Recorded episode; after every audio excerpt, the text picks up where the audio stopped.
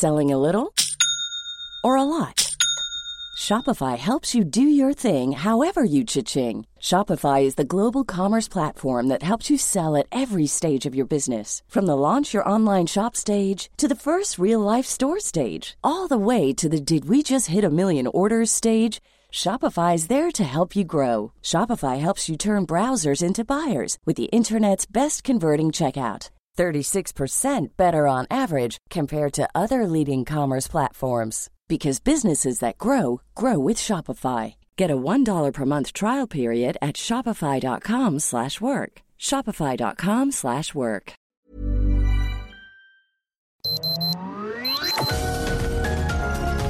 Heraldo Media Group presenta Sergio Sarmiento y Lupita Juárez. Información veraz y oportuna con un toque personal y humano. Por El Heraldo Radio, donde la H suena y ahora también se escucha.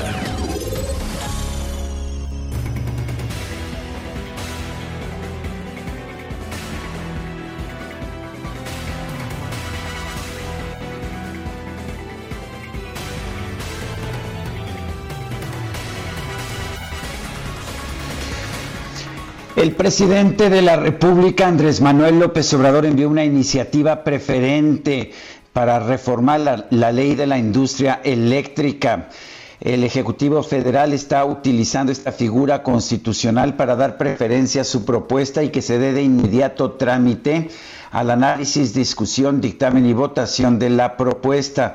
Esta iniciativa busca garantizar la confiabilidad de un sistema tarifario de precios que únicamente serán actualizados en razón de la inflación.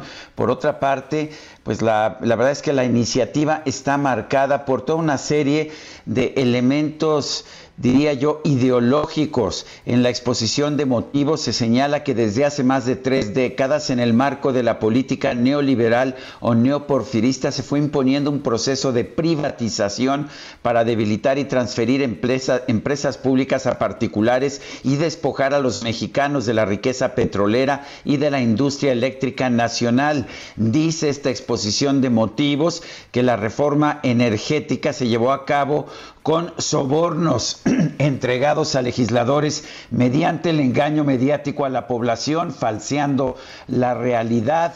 Y bueno, que esto solamente se tradujo en negocios lucrativos para empresas particulares y políticos corruptos, transitando al apoderamiento privado del mercado eléctrico, es lo que dice esta iniciativa, que entre otras cosas daría prioridad a las compras de energía eléctrica a las plantas de la Comisión Federal de Electricidad, aunque su producción sea más cara y sea también más sucia. Son las 7 de la mañana con dos minutos. Hoy es martes 2 de febrero del 2021. Yo soy Sergio Sarmiento y quiero darle a usted la más cordial bienvenida a El Heraldo Radio. Lo invito a quedarse con nosotros. Aquí estará bien informado pero también podrá pasar un momento agradable, ya que si la noticia lo permite, a nosotros nos gusta darle su lado amable. Yo me encuentro, yo me encuentro eh, transmitiendo desde la distancia. Guadalupe Juárez está en la cabina de El Heraldo de México, El Heraldo Radio. Adelante, Guadalupe. Hola, ¿qué tal? Sergio Sarmiento, qué gusto saludarte. Muy buenos días. Bienvenidos a la información.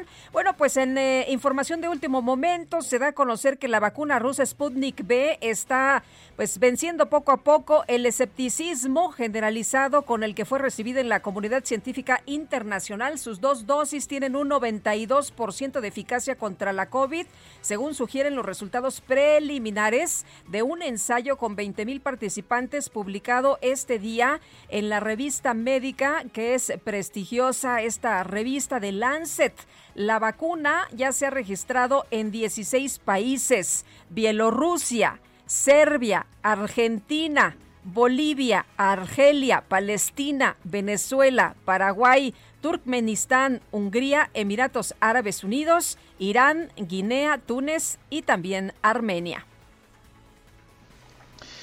Esta semana, esta semana el senador Ricardo Monreal podría presentar su iniciativa de reforma a la Ley de Telecomunicaciones y Radiodifusión. ¿Cuál es su propósito? Regular o censurar las redes sociales. En conferencia de prensa, el coordinador de Morena en el Senado adelantó que las modificaciones que propone buscan proteger el derecho a la información y a la libertad de los usuarios de las redes sociales. No es censurar, dijo, no es, eh, no es eliminar, no es obstaculizar el derecho a la libre expresión de las ideas, sino al contrario, protegerlo y que no sea un ente privado, por muy poderoso que sea, por muy rico que esté en materia económica, el que decida qué personas y qué contenidos suprimir de su red, porque todos se conectan a redes públicas, que es el Internet y el ciberespacio, es lo que dice Ricardo Monreal con esta propuesta.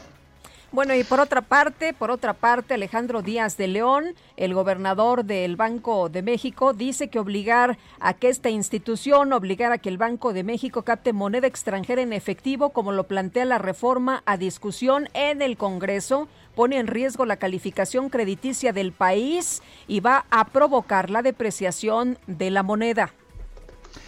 Son las 7 de la mañana con 5 minutos.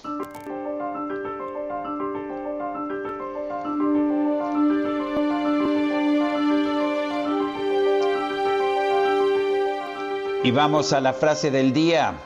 Cualquier tonto puede lograr el fracaso, pero un fiasco, un fiasco es un desastre de proporciones míticas. Cameron Crowe.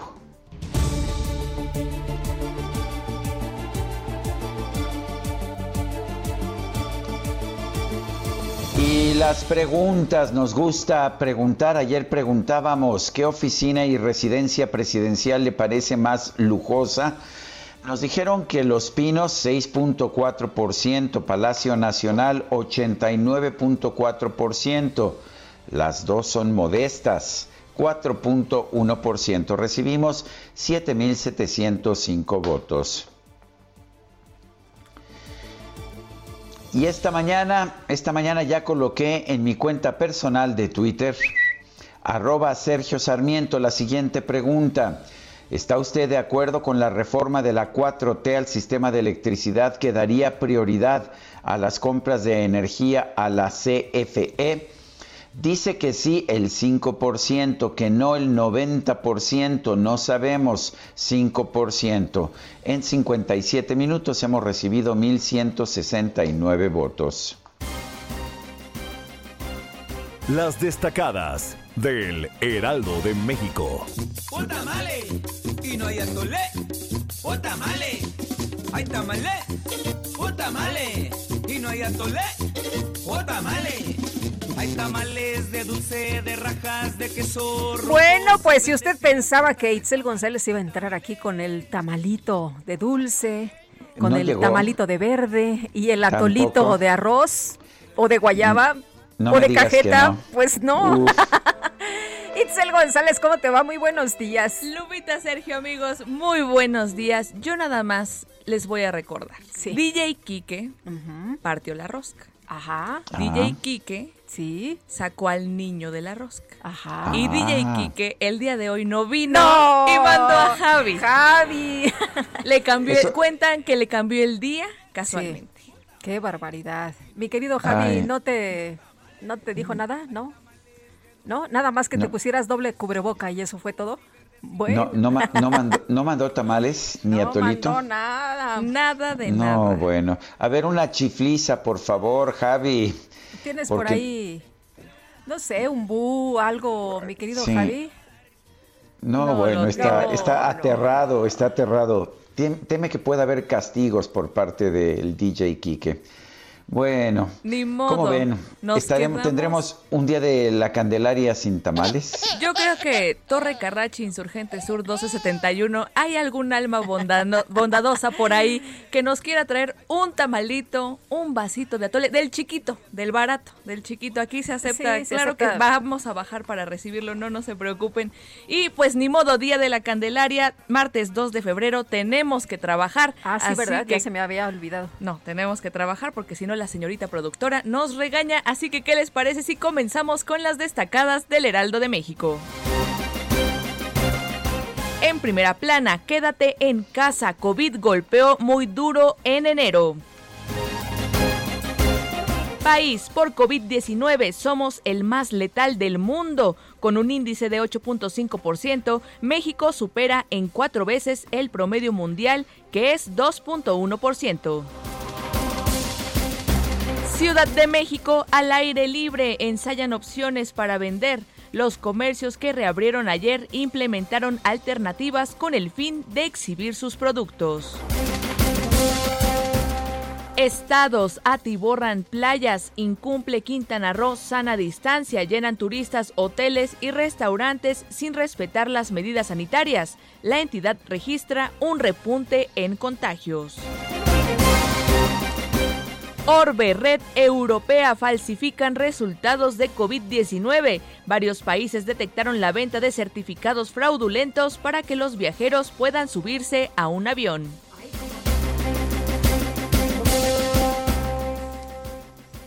Meta, Super Bowl, vaya retos. Además de ir ante el campeón, la historia y antecedentes son los otros rivales de Bucaneros. Y finalmente en mercados, reforma presidencial, todo el poder a la CFE. La comisión va a tener la prioridad para despachar energía eléctrica por encima de plantas solares, eólicas y ciclo combinado. Sergio Lupita Destaca Lovers, hasta aquí las destacadas del Heraldo. Feliz martes. Igualmente, Itzel, muchas gracias. Muy buenos días. Son las 7 de la mañana con 10 minutos. Vamos a un resumen de la información de este martes 2 de febrero del 2021, Día de la Candelaria. Este lunes el presidente López Obrador envió al Congreso una iniciativa preferente para reformar la ley de la industria eléctrica. El propósito es priorizar la energía producida por la Comisión Federal de Electricidad sobre la eólica, la solar, la de particulares y los ciclos combinados de empresas privadas. Legisladores de oposición aseguraron que la iniciativa del presidente ignora las sentencias de diversos jueces federales y de la Suprema Corte en contra de las acciones del gobierno para limitar la operación de empresas de energías renovables. El secretario de la Comisión de Energía de San Lázaro, Hernán Salinas, advirtió que de ser aprobada la iniciativa del presidente, las bancadas de oposición van a, a impugnarla ante la Suprema Corte de Justicia. La multinacional financiera Morgan Stanley advirtió que el carbón está en vías de extinguirse de la red eléctrica de los Estados Unidos para el año 2033, ya que está cobrando fuerza el impulso por un sistema basado en energías limpias. Pues ahí un buen mensaje para quien lo quiera escuchar. Un juez federal desechó un juicio de amparo promovido por Felipa Guadalupe Obrador Olán, prima del presidente López Obrador, con el que buscaba mantener su participación en las licitaciones de Pemex. Le iba bastante bien en las licitaciones a propósito hasta que se dieron cuenta de que que era prima del pues presidente. Sí, oye, y que a lo mejor pues había por ahí mano, pero bueno, este lunes en la Cámara de Diputados puso en marcha el proceso de Parlamento abierto para analizar la minuta de reforma a la Ley del Banco de México aprobada por el Senado el pasado 9 de diciembre. El gobernador del Banco de México, Alejandro Díaz de León, advirtió que obligar al Banco Central a captar moneda extranjera en efectivo afectará la capacidad de hacer y recibir pagos en nombre del gobierno federal y aumentaría el riesgo de depreciación de la moneda nacional. Las implicaciones de la iniciativa podrían afectar el cumplimiento de los objetivos del Banco de México y su capacidad para hacer o recibir pagos en nombre del gobierno federal así como generar y mantener acuerdos internacionales que son centrales para la liquidez en divisas, aumentando con ello el riesgo de depreciación de nuestra moneda nacional y limitando la actuación de las autoridades para mitigar los potenciales episodios de inestabilidad en el mercado mexicano. Y la International Chamber of Commerce México consideró que esta reforma implica un alto riesgo de vulnerar la autonomía y reputación del Banco Central, así como la estabilidad del resto del sistema financiero del país. Jorge Meléndez, titular de la Unidad de Banca, Valores y Ahorro de la Secretaría de Hacienda, anunció la creación de un proyecto de inclusión financiera para migrantes mexicanos y familias que reciben remesas. Esto se haría a través del Banco del Bienestar. El coordinador de Morena en el Senado, Ricardo Monreal, dio a conocer que elaboró una iniciativa de reforma a la ley de telecomunicaciones a fin de proteger el derecho a la información y expresión de los usuarios de las redes sociales por lo que se va a reunir con directivos de Facebook y Twitter para conocer su opinión al respecto. El senador de Morena, Martí Batres, presentó una iniciativa de ley para retirar el requisito de ser mexicano por nacimiento para aspirar a una diputación federal. La llamaban, no sé si de broma o en serio, la ley Ackerman por John Ackerman, quien es nacionalizado mexicano. Sin embargo, como no obtuvo el aval del grupo parlamentario de Morena, decidió retirar la propuesta. Nadie le hizo segunda. Bueno, y el senador del PAN, Mauricio Curi, ya hizo formal su solicitud de licencia para participar como aspirante a la candidatura de Acción Nacional al gobierno de Querétaro. Luis Miranda Barrera, hijo del diputado federal Luis Miranda Nava del PRI, dio a conocer que el pasado 28 de enero se registró como precandidato del Partido Verde a diputado federal por el distrito 26 de Toluca, sí, por el Partido Verde que es aliado de Morena.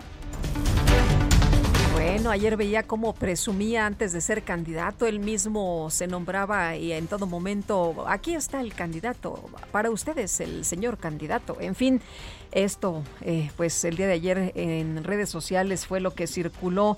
Bueno, el comité directivo del PRI en Michoacán ratificó al exsecretario de Gobierno Estatal, Carlos Herrera Tello, como candidato al gobierno de esa entidad.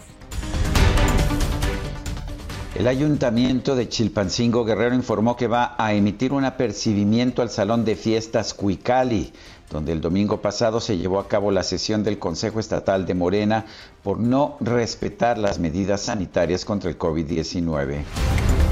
Y la directora del Metro de la Ciudad de México, Florencia Serranía, anunció que la línea 2 del sistema va a reiniciar sus operaciones, esto para el próximo 8 de febrero. Ahí les puedo decir que llevamos un avance del 20%, que es, em, eso significa que cada vez también estamos siendo más eficientes en nuestro arranque de protocolos, nos permite sistematizarlos más y llevar un avance que nos permite hoy informarle a nuestros usuarios que arrancamos la línea 2 el próximo 8 de febrero, lunes 8 de febrero a las 5 de la mañana. La jefa de gobierno de la Ciudad de México, Claudia Sheinbaum, aseguró que aún no hay fecha para el regreso a clases presenciales en la capital, a pesar de que la Asociación Nacional de Escuelas Particulares busque regresar a las aulas. ellos siempre tienen la posibilidad pues de asistir a instancias judiciales. Entendemos eh, la dificultad que es para los padres y madres de familia tener la escuela en casa, eh, pero pues también el tema de la salud es primordial, como sabemos niños y niñas pues tienen menos afectaciones por el COVID, pero son transmisores. Por eso esto que se hizo como primera entidad en Campeche por parte del Gobierno de México de vacunar a los profesores, pues es muy bueno porque permite el regreso a clase. Una vez que tengamos eh, disponible la vacuna, pues va a ser mucho más fácil el regreso a clase. Bueno, y este lunes comenzaron a operar nuevos módulos privados para la aplicación de pruebas de COVID-19 en el Aeropuerto Internacional de la Ciudad de México a fin de que los viajeros cumplan con este requisito para poder ingresar a distintos países. El Congreso de Nuevo León aprobó distintas reformas a la ley de salud estatal a fin de establecer el uso obligatorio de mascarillas en espacios públicos. Y la Comisión Nacional de los Derechos Humanos llamó a las empresas que producen y comercializan oxígeno medicinal a evitar el desabasto y encarecimiento de este producto durante la emergencia sanitaria. La Secretaría de Salud Federal informó que este lunes en México se registraron 564 muertes por COVID-19. La cifra acumulada subió a 159.100 decesos. Lo más probable es que hoy lleguemos a, los 100, a las 160.000 muertes. Además, hay 1.869.708 casos confirmados. Es decir, 100.000 muertos más que el escenario catastrófico del que nos hablaba Hugo López Gatel, que decía que sería de 60.000 personas muertas. Bueno, y por otra parte, le comento a usted que el subsecretario de Prevención y Promoción de la Salud informó que una, a una semana del inicio de sus síntomas, el presidente López Obrador evoluciona favorablemente en su recuperación del COVID-19. Dando seguimiento muy cuidadoso a todo lo que hacemos y esto es exactamente producto de que sigue en muy buena evolución, sigue recuperándose, están prácticamente transcurriendo los días en los que eh, su organismo irá eliminando el virus, pero prácticamente asintomático. Eh, y esto nos da muchísimo gusto, puesto que eh, hoy completa una semana del inicio de los síntomas. El doctor López Gatel también dio a conocer que hasta el momento en México se han aplicado 766.350 vacunas contra el coronavirus, de las cuales 17.058 dosis corresponden a personal educativo. El director general del ISTE, Luis Antonio Ramírez, informó que más de 50 mil trabajadores del instituto han sido vacunados contra el COVID-19 en 113 unidades médicas de todo el país. La revista médica británica The Lancet, una de las más prestigiadas del mundo, dio a conocer que de acuerdo con los resultados preliminares de un ensayo clínico con 20.000 voluntarios, la vacuna rusa Sputnik V presenta una eficacia del 92%. El Departamento de Seguridad Interior de los Estados Unidos señaló que respalda el acceso igualitario a las vacunas contra el coronavirus y llamó a los migrantes indocumentados a registrarse para recibir la inmunización. El presidente de la Unión Americana, Joe Biden, advirtió que podría imponer, reimponer sanciones a Myanmar, la antigua Birmania, después de que el ejército de ese país detuvo a la jefa de gobierno Aung San Suu Kyi. Y en información de los deportes, a menos de una semana del Super Bowl, los jefes de Kansas City colocaron al receptor abierto de Marcus Robinson y al centro Daniel Kilgore en la lista de reservas por el COVID-19. Son las 7 de la mañana con 21 minutos. So they tell me that you're looking for a girl like me. So they tell me that you're looking for a girl like me. Ah, you're looking for a girl like me. La, la, latinas. Hey, I want a girl like Shakira. Hey, esa latina tan rica. I wanna find me a chica que sepa vivir y que viva la vida. Anita bien bonita. Elegante señorita. Pues I want to find me a chica que sepa vivir, que sepa vivir la vida. ¿Qué te parece una chica como Shakira Guadalupe? Hombre, me parece muy bien, me parece extraordinario que la estemos escuchando esta mañana a esta gran chica, a Shakira, que está de cumple, ¿verdad? Está cumpliendo 44 años, nació el 2 de febrero de 1977 en Barranquilla, Colombia, y por si no sabías, su nombre completo es Shakira Isabel Mebarak Ripoll, sí. Shakira Isabel Mebarak Ripoll la conocemos más bien como Shakira, una de las grandes artistas latinoamericanas y mundiales. Vive allá en Barcelona, como todo el mundo sabe, y hoy la vamos a estar festejando con canciones como esta, Girl Like Me, en que canta acompañada de Black Eyed Peas.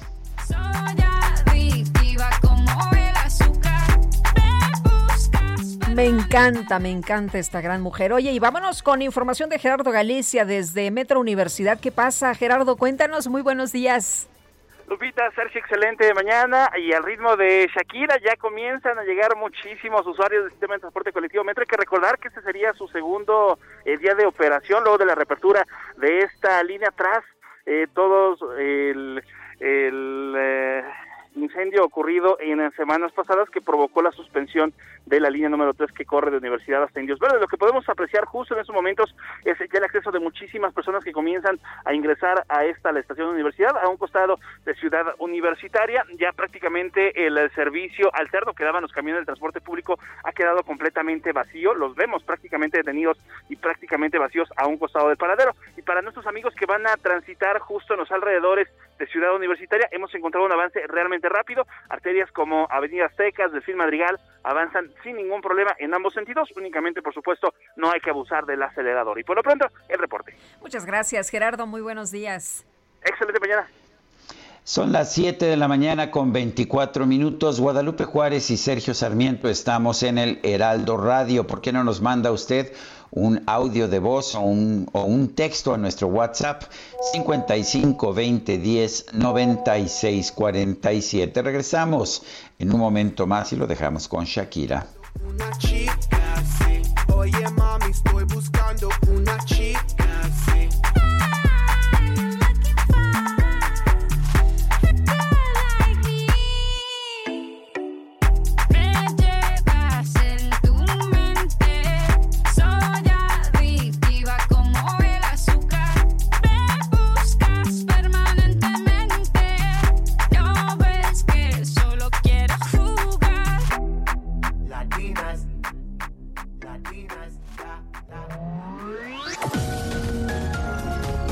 Sarmiento y Lupita Juárez quieren conocer tu opinión, tus comentarios o simplemente envía un saludo para ser más cálida esta mañana.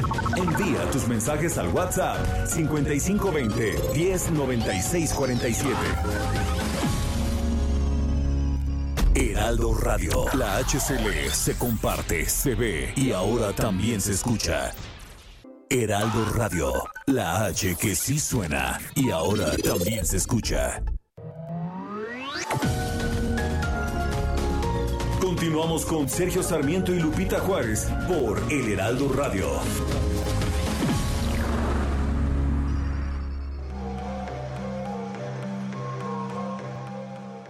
¿Se han preguntado por qué el Día de la Candelaria comemos tamales? El 2 de febrero se conmemora la presentación de Jesús en el templo después de la cuarentena.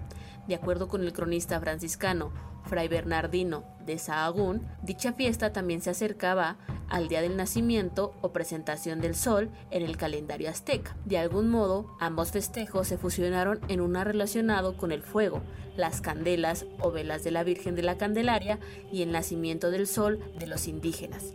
Para conmemorar el inicio de la temporada de siembra, los aztecas realizaban diversos rituales en honor a Tlaloc y Quetzalcoatl. En estos rituales se servían productos elaborados con maíz, entre ellos los tamales, como ofrenda para los dioses. A partir de la conquista, el sincretismo de diversas celebraciones religiosas mantuvo como costumbre este platillo, que hoy es emblemático en la cultura mexicana. El maíz es, según el libro de los mayas Popol Vuh, el elemento que usaron los dioses para la creación de los hombres y darnos la vida. De ahí la importancia de para las ofrendas desde la época prehispánica y su enorme valor como regalo para quienes lo reciben o lo preparan. Durante la conquista de México por los españoles, los frailes se dieron a la tarea de evangelizar, por lo que mezclaron las tradiciones prehispánicas y católicas, dando paso a ritos con características únicas como las que se dan durante el Día de la Candelaria y los tamales como parte de las festividades.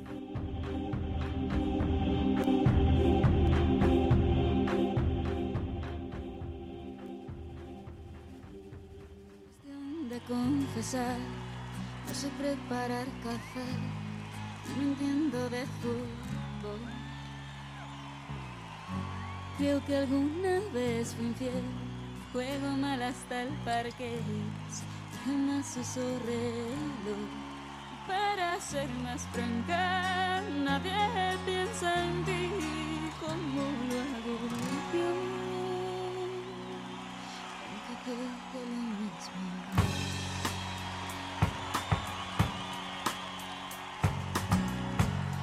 Cuestión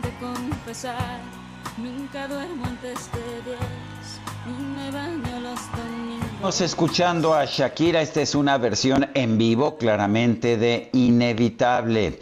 Shakira está cumpliendo, está cumpliendo años, está cumpliendo 44 años y vale la pena señalar que hoy mismo cumple años su pareja sentimental, Piqué, este futbolista, este futbolista catalán, futbolista español muy reconocido, participa en el Club Barcelona, con quien mantiene una relación sentimental desde el 2011. Tienen dos hijos, no se han casado pero no me sorprende que Shakira aparentemente es quien no ha querido casarse porque tuvo una relación sentimental anterior con Antonio de la Rúa, el hijo del expresidente de Argentina, quien después la demandó porque quería que la mantuviera, que lo mantuviera. Que lo mantuviera, ¿no? Hombre, qué listo, qué listo nos salió este sujeto. Pero se puso las pilas Shakira y dijo, no me la vuelven a hacer, ¿eh? Yo no tropiezo dos veces con la misma piedra. Así que, bueno, muy bien por esta, esta mujer inteligente. Y no sabes, aquí en la cabina, mi querido Sergio, lástima que no grabé porque hubiera sido viral en redes sociales. No, ¿Ah, hombre, sí. Y eso que no, eso que no han puesto el waka waka, ¿eh? Eso que que nos falta esa. Bueno, nos faltan muchas. ¿sí te acuerdas que tenemos un micrófono que, pues ya sabes, nos dan instrucciones aquí el tollback y estas cosas? Ah, no, hombre, lo agarraron, ya sabes, de ¿Ah, micrófono. no, no, no, no, no. A todo lo que da, a todo lo que da. Qué, qué bueno que no estoy ahí porque yo hubiera impuesto la disciplina. Bueno, tenemos mensajes de nuestro público. Ahí está Carlita se encarga de imponer la disciplina. Ay, aquí todo el mundo se rió, mi querido Sergio, no sé por qué. Pero bueno, ah. estamos necesitando, ah, esto es importante, fíjate, eh, dice una persona, estamos necesitando donadores de plaquetas para una niña de 16 años con leucemia. Está hospitalizada en el Hospital 20 de Noviembre, se llama Nicole Herrera Ponce cama 5612, terapia intensiva pediátrica. Atentamente, Guadalupe Domínguez, por favor. Eh, donadores de plaquetas para esta niña de 16 años hospitalizada en el eh, Hospital 20 de Noviembre, Nicole Herrera Ponce. Bueno, vamos, vamos con otro tema. El ex jefe de la negociación técnica para el TEMEC, Kenneth Smith, expresó, pues expresó dudas, cuestionamientos a la iniciativa de reforma a la ley de la industria eléctrica impulsada por el presidente Andrés Manuel López Obrador. Esta iniciativa preferente se dio a conocer ayer. Bueno, y la verdad es que yo también cuando la empecé a leer dije, no puede ser bueno, qué exposición de motivos, cómo se ve que se escribió con el hígado y no con pues un lenguaje jurídico, pero en fin, Kenneth Smith es, fue jefe de la negociación técnica para el Tratado México, Estados Unidos, Canadá. Kenneth Smith, buenos días, gracias por tomar esta llamada. Muy buenos días, Sergio y Lupita. Muchísimas gracias por la invitación. Buenos días. A ver, para empezar, eh, en la exposición de motivos, nunca había visto yo una exposición de motivos tan visceral, tan ideológica que nos dice que, esto es en contra de la política neoliberal o neoporfirista, que la reforma energética se construyó a base de sobornos, falseando la realidad con engaños mediáticos y que lo que se está buscando es evitar los negocios lucrativos para empresas particulares. Eh, no sé, tú has estado en el gobierno, yo no recuerdo una iniciativa de ley con esta exposición de motivos, pero a lo mejor tú tienes más experiencia. ¿Cómo ves? Sin lugar a dudas, Sergio, esa exposición de motivos es algo que nunca se había visto, digamos, en el tiempo que yo he visto este tipo, digamos, de iniciativas, no solo en este sector, sino muchas otras. Y yo creo que lo que refleja es una posición ideológica que está tomando el gobierno y se refleja en el, en el resto del texto. Es decir, sin lugar a dudas, es una iniciativa que afecta de manera importante la competencia en el sector eléctrico, este, la posibilidad de incentivar eh, las inversiones en energías limpias y por lo tanto este, afecta la posibilidad de cumplir con los acuerdos de París en materia este, medioambiental. Eh, sin lugar a dudas es un problema del punto de vista del cumplimiento de México de sus compromisos internacionales en el TEMEC, pero no solamente en el TEMEC, sino en el Acuerdo Transpacífico, en el nuevo acuerdo que estamos por hacer entrar en vigor con la Unión Europea, porque ahí se, se consolida la reforma energética, es decir, está incluido el mínimo nivel de acceso que se debe de dar a los socios comerciales es lo que está plasmado en la reforma energética. Entonces aquí hay un intento de elevar a nivel de ley aquella política de hace algunos meses que impulsó la Secretaría de Energía y el SENACE eh, para básicamente limitar la posibilidad de que las inversiones en energía renovable eh, sean viables. Entonces sí, sí tenemos un problema considerable. Pero aparte, Kenneth, eh, nos estás diciendo que nos estamos poniendo con Sansón a las patadas, ¿no? Que nuestros socios comerciales van a usar mecanismos de solución de disputas y que pues vamos a perder. Mira, sin lugar a dudas estás abriendo un frente muy peligroso al impulsar esta iniciativa, porque lo que haces al final de cuentas es darle a los socios comerciales la posibilidad que activen los diversos mecanismos de solución de controversias que existen en los tratados. Yéndonos en particular al TEMEC, eh, por un lado tienes la posible acusación este, de que a través de la vía regulatoria estás modificando las condiciones de inversión para las empresas que realizaron ya inversiones en más de 44 proyectos de energía renovable de diversas partes del mundo, no solo, solo Estados Unidos y Canadá, pero hay también empresas europeas, etcétera y estás haciendo lo que podría ser acusado como una el equivalente a una expropiación indirecta, es decir, no tomas control físico de las instalaciones de esas plantas, pero por la vía regulatoria haces inviable las inversiones. Y por otro lado, por ejemplo, en el capítulo 22 que tiene que ver con empresas propiedad del Estado, se establece un principio de no discriminación, es decir, no debes usar la regulación para favorecer de manera indebida a las empresas del Estado que compiten en un mercado en este caso el mercado de electricidad, con empresas del sector privado. Entonces, hay diversos elementos que se pueden invocar en el tratado donde estás teniendo un impacto negativo a la inversión de los socios comerciales.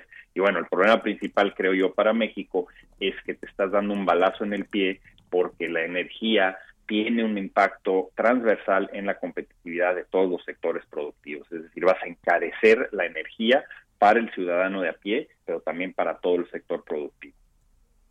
Kenneth, el, a ver, el presidente dijo que no iba a modificar la constitución que se modificó en, el 2013 para la reforma energética. Eh, ahora está presentando esta ley de la industria eléctrica, esta reforma de la ley de la industria eléctrica. La pregunta es, ¿Es constitucional esta ley o habría que cambiar la constitución para que ahora sí nos llevaran de regreso al México de los años 70?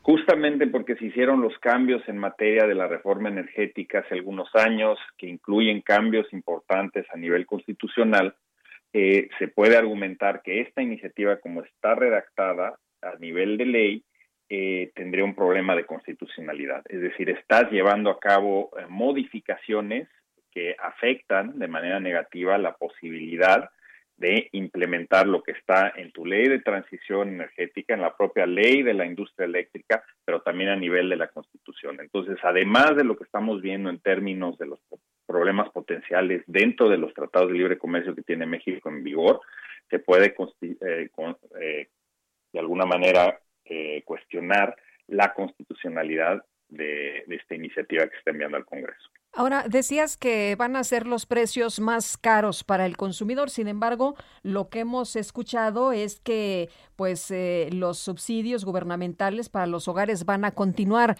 Em, eh, Kenneth, eh, ¿de dónde vamos a sacar tanto dinero, no? Porque pues por una parte se quiere invertir en energías sucias y por otra parte pues vamos a seguir con los subsidios.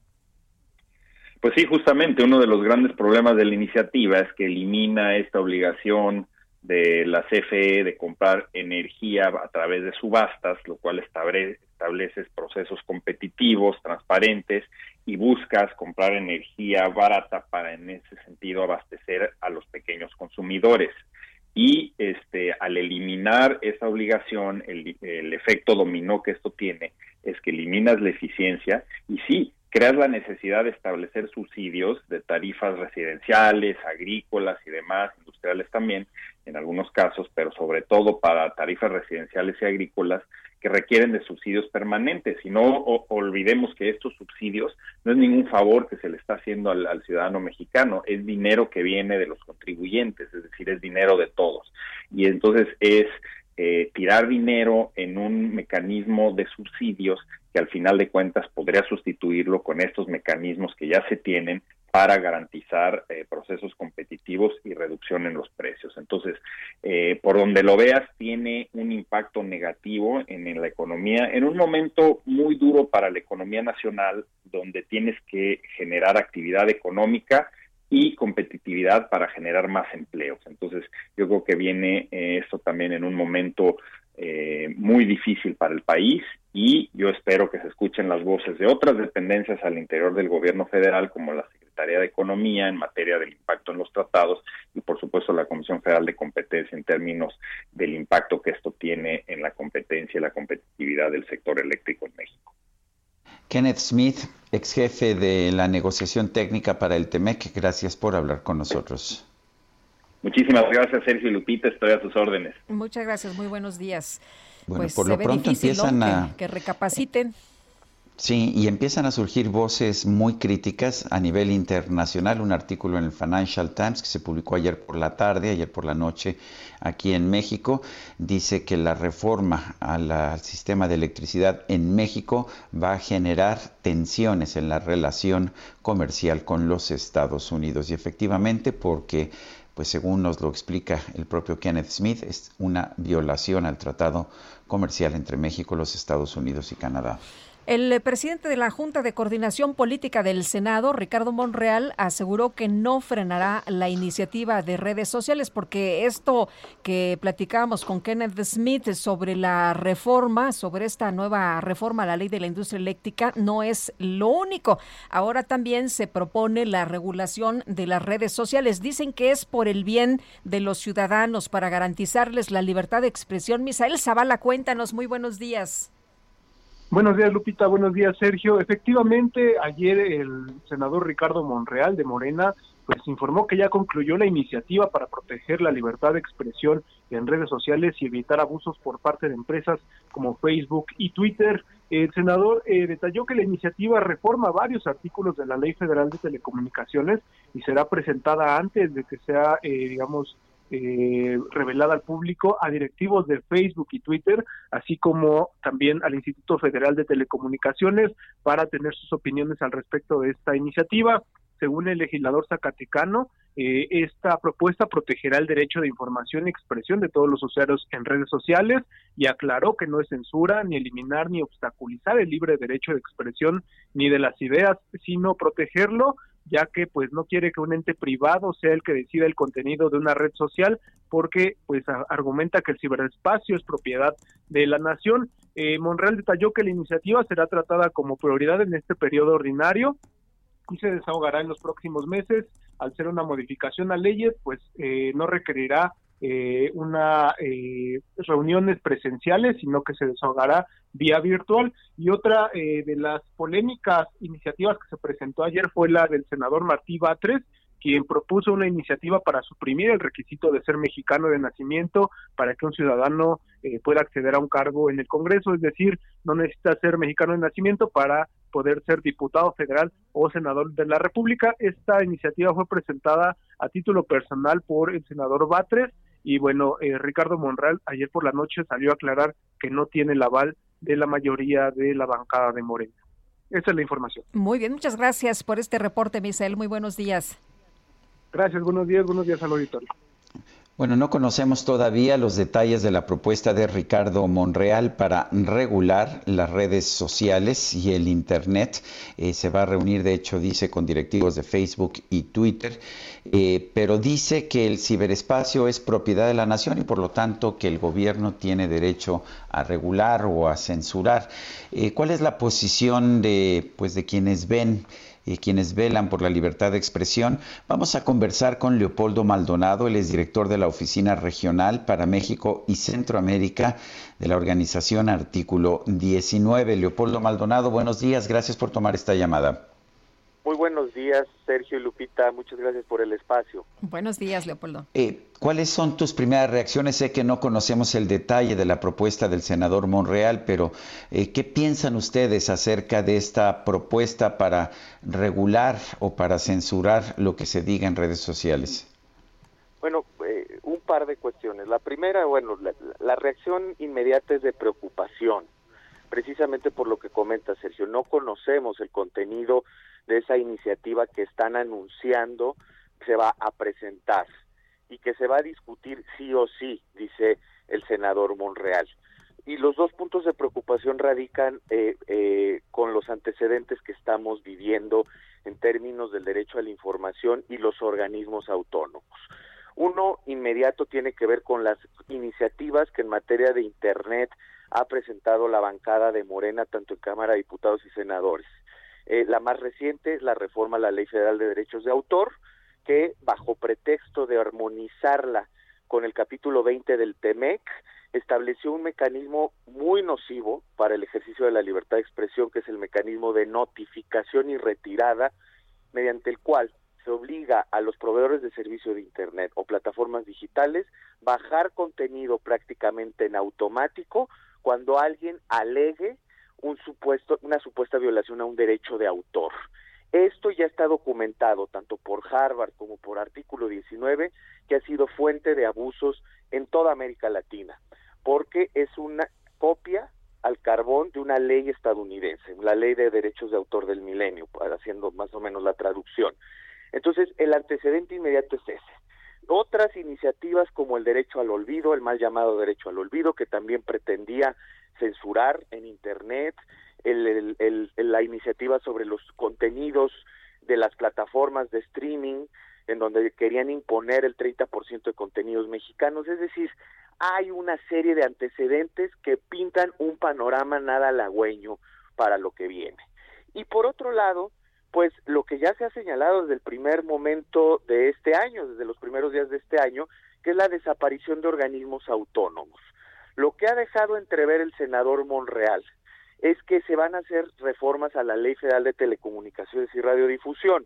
Aquí la gran pregunta es, si quieren regular redes sociales, lo cual de por sí nos parece sumamente preocupante, ¿quién va a supervisar si también pretenden eh, de eh, desaparecer un organismo autónomo como el IFETEL.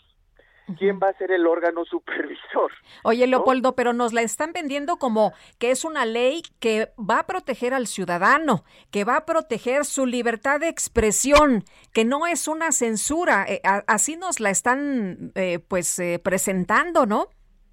Pues es que es, no, no, han, no han concretado nada, porque cuando hablas de regular redes sociales, puedes regular una serie de aspectos muy diversos. Lo que, lo que viene de la experiencia internacional es que ha habido intentonas de regular los contenidos, cuestión que es inaceptable en materia de libertad de expresión.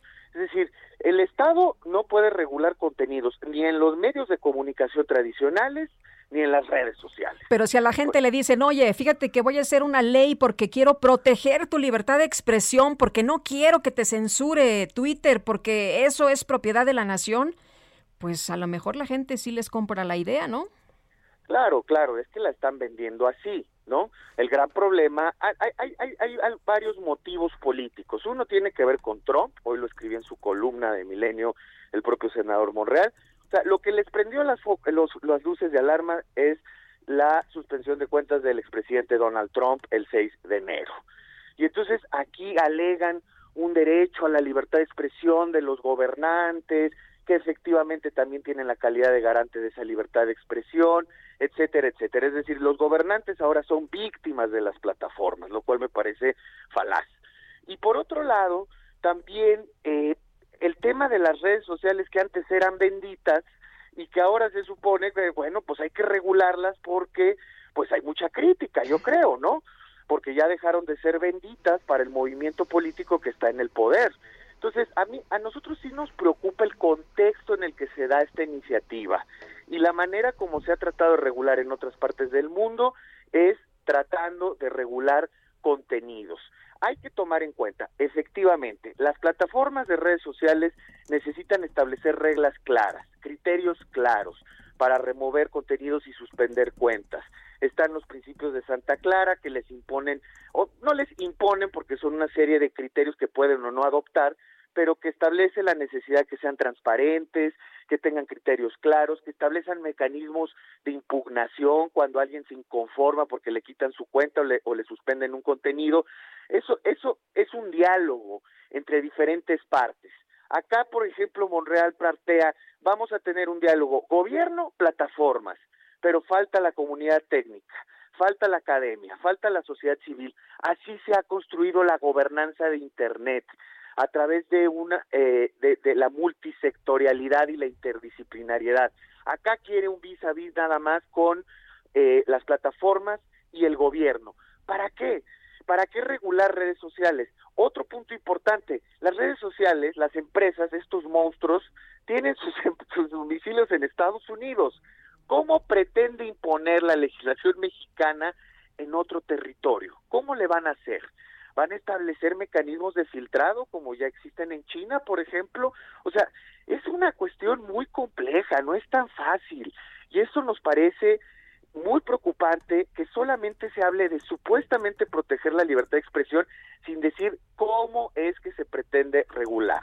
Podemos presumirlo, podemos intuirlo por los antecedentes, que son bastante preocupantes, pero no tenemos elementos hoy para decir si es una buena o mala iniciativa.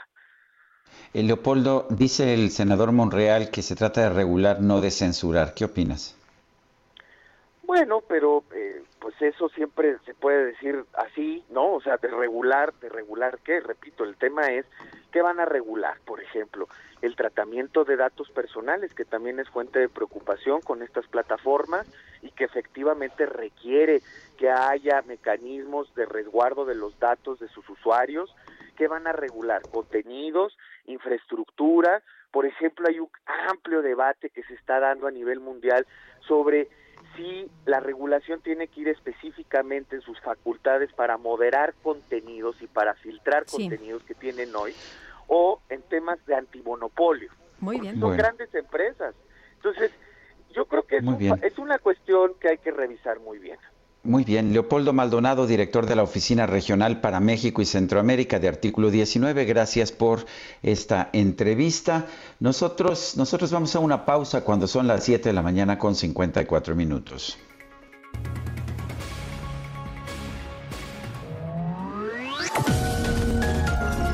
Sergio Sarmiento y Lupita Juárez quieren conocer tu opinión, tus comentarios o simplemente envía un saludo para ser más cálida esta mañana.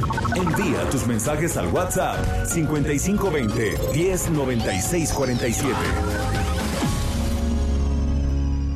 Heraldo Radio. Heraldo Radio. La HCL se comparte, se ve y ahora también se escucha.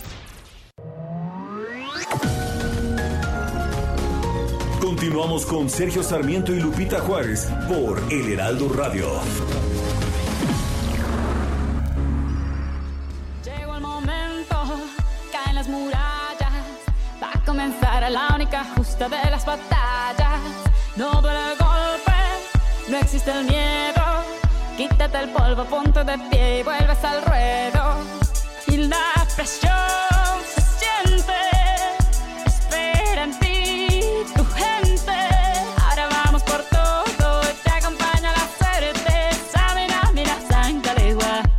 es África. Samina, mina, eh, eh, waka, waka, eh, eh. Samina, mina, sacalegua, porque esto es África. Esto es África, Waka Waka es una canción tradicional adaptada por Shakira que sirvió como canción oficial de la Copa Mundial de Fútbol de Sudáfrica 2010. Y bueno, pues fue, fue de hecho uno de los puntos culminantes de una carrera exitosísima de esta cantante que hoy está festejando su cumpleaños, Shakira. Hay que empezar. Y sí, dan ganas de bailar, por supuesto, ¿no? Como ella que es, qué bárbara, ¿no, hombre? Dicen que las caderas no mienten, Yo lo he intentado, tú lo has intentado, todos, pero creo que no nos sale muy bien. No tenemos la misma habilidad. Ni la habilidad ni la gracia. Bueno, oye, vámonos a los mensajes. Violeta López, muy buenos días. Sergio Lupita y equipo del Heraldo, siempre un gusto compartir con ustedes, a cumplir con los tamales y a seguir cuidándonos. Ahí te hablan, DJ Quique. Oíste, DJ Kike, que nos traicionó, ¿verdad? Desapareció el día clave. Bueno, dice otra persona, Jorge Butrón, desde Torreón, la iniciativa presentada por el presidente refleja el afán ideológico de la 4T, poniendo en el centro al Estado y dejando fuera al consumidor. Tendremos energía sucia más cara con el monopolio centralista del gobierno. Dice Amy Shehoa, en medio del repunte más brutal, Gatel vuelve a despotricar contra el cubrebocas. Me queda clarísimo que quieren más muertes. Dice Amy Shehoa, pues oye, de veras ayer qué cosa, ¿verdad? Lo que declaró Gatel, que dice que sigue siendo limitada la utilidad para el portador, cuando en Estados Unidos el doctor Anthony Fauci está diciendo que incluso hasta podría utilizarse doble cubreboca. Fíjate que estaba siguiendo la cuenta de la Casa Blanca, Sergio, y lo primero que te ponen es, eh, recuerda utilizar el cubrebocas, recuerda lavar las manos, recuerda la sana distancia, pero bueno, pues aquí, aquí la situación parece diferente y hoy les recomiendo a nuestros amigos que lean tu, tu columna que se llama El Gran Fiasco, que tiene que ver con una parte de lo que apunta en su libro la doctora Ann Jiménez Fibi, que se llama Un daño irreparable, la criminal gestión de la pandemia en México. Son las 8 de la mañana con tres minutos. Vámonos al clima. El pronóstico del tiempo. Sergio Sarmiento y Lupita Juárez. Alejandro Ramírez, meteorólogo del Servicio Meteorológico Nacional de la Conagua. Adelante, buenos días. Hola, ¿qué tal? Buenos días, Sergio Lupita. Como siempre es un gusto saludarlos. Buenos días. Y a la gente que nos escucha. Y bueno, rápidamente les comento el pronóstico meteorológico que tenemos para este día. La masa de aire frío que impulsó al frente número 33 mantendrá durante esta mañana ambiente frío en la mayor parte del país, así como bancos de niebla y lluvias con intervalos de chubascos en Oaxaca y Chiapas y lluvias aisladas en Puebla, Veracruz y Tabasco. Y bueno, durante el resto del día se presentará un aumento gradual en las temperaturas. Por otro lado, tenemos un sistema de alta presión en niveles medios de la atmósfera que ocasionará sobre el occidente y sur de la República Mexicana un ambiente muy caluroso y sin probabilidad de lluvias. Y bueno, para la Ciudad de México se pronostica ambiente frío al amanecer durante durante el amanecer con heladas en zonas altas de la región y ambiente templado por la tarde. El cielo será despejado durante el día y sin lluvias. El viento será del norte y noreste de 15 a 30 kilómetros sobre hora, mientras que la temperatura máxima estará oscilando entre los 21 y 23 grados centígrados y la mínima reportada el día de hoy fue de 2 grados. Este es el pronóstico meteorológico para este día. Muchas gracias. Alejandro, muchas gracias. Muy buenos días. Hasta luego. Hasta luego, impresionantes, ¿no? Eh, algunas eh, imágenes por allá en los Estados Unidos de estas eh, intensas nevadas y aquí en la Ciudad de México mucho frío y bueno, pues ya escuchamos cómo está el resto del territorio nacional. El presidente Bueno. Andrés... eh, Sí, adelante, Lupita. El presidente Andrés Manuel López Obrador presentó ante el Congreso de la Unión pues eh, una, eh, un- un- una propuesta, una reforma a la política energética vigente. Es una iniciativa para modificar la ley de la industria eléctrica y le agradecemos a Miriam Grunstein, ella es especialista en temas energéticos, que platique con nosotros sobre el tema esta mañana. Miriam, muchas gracias, muy buenos días. Muy buenos días y este muy desconcertante, muy desconcertante iniciativa, francamente. Cuen- Cuéntanos tu opinión, Miriam. ¿Cómo, ¿Cómo la ves desde la exposición de motivos hasta las medidas concretas?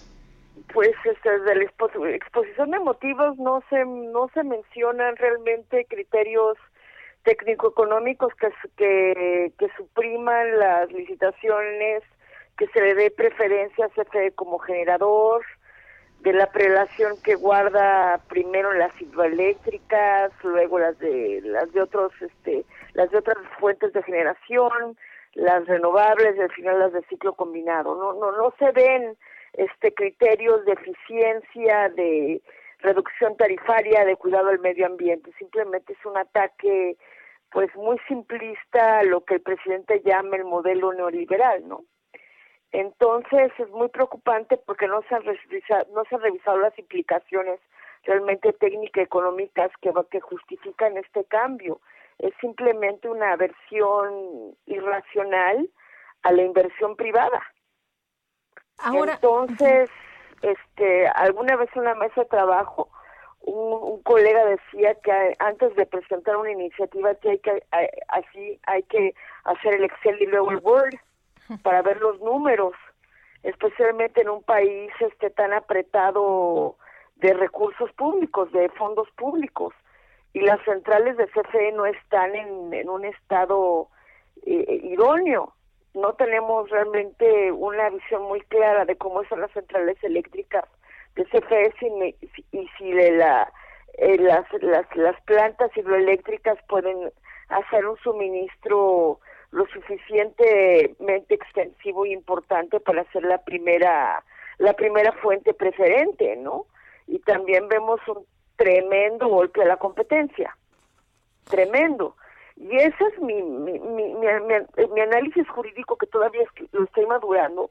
Sin una reforma constitucional, esto creo que creo, esto creo que está colgado de alfileres, porque en la Constitución hay un modelo de competencia.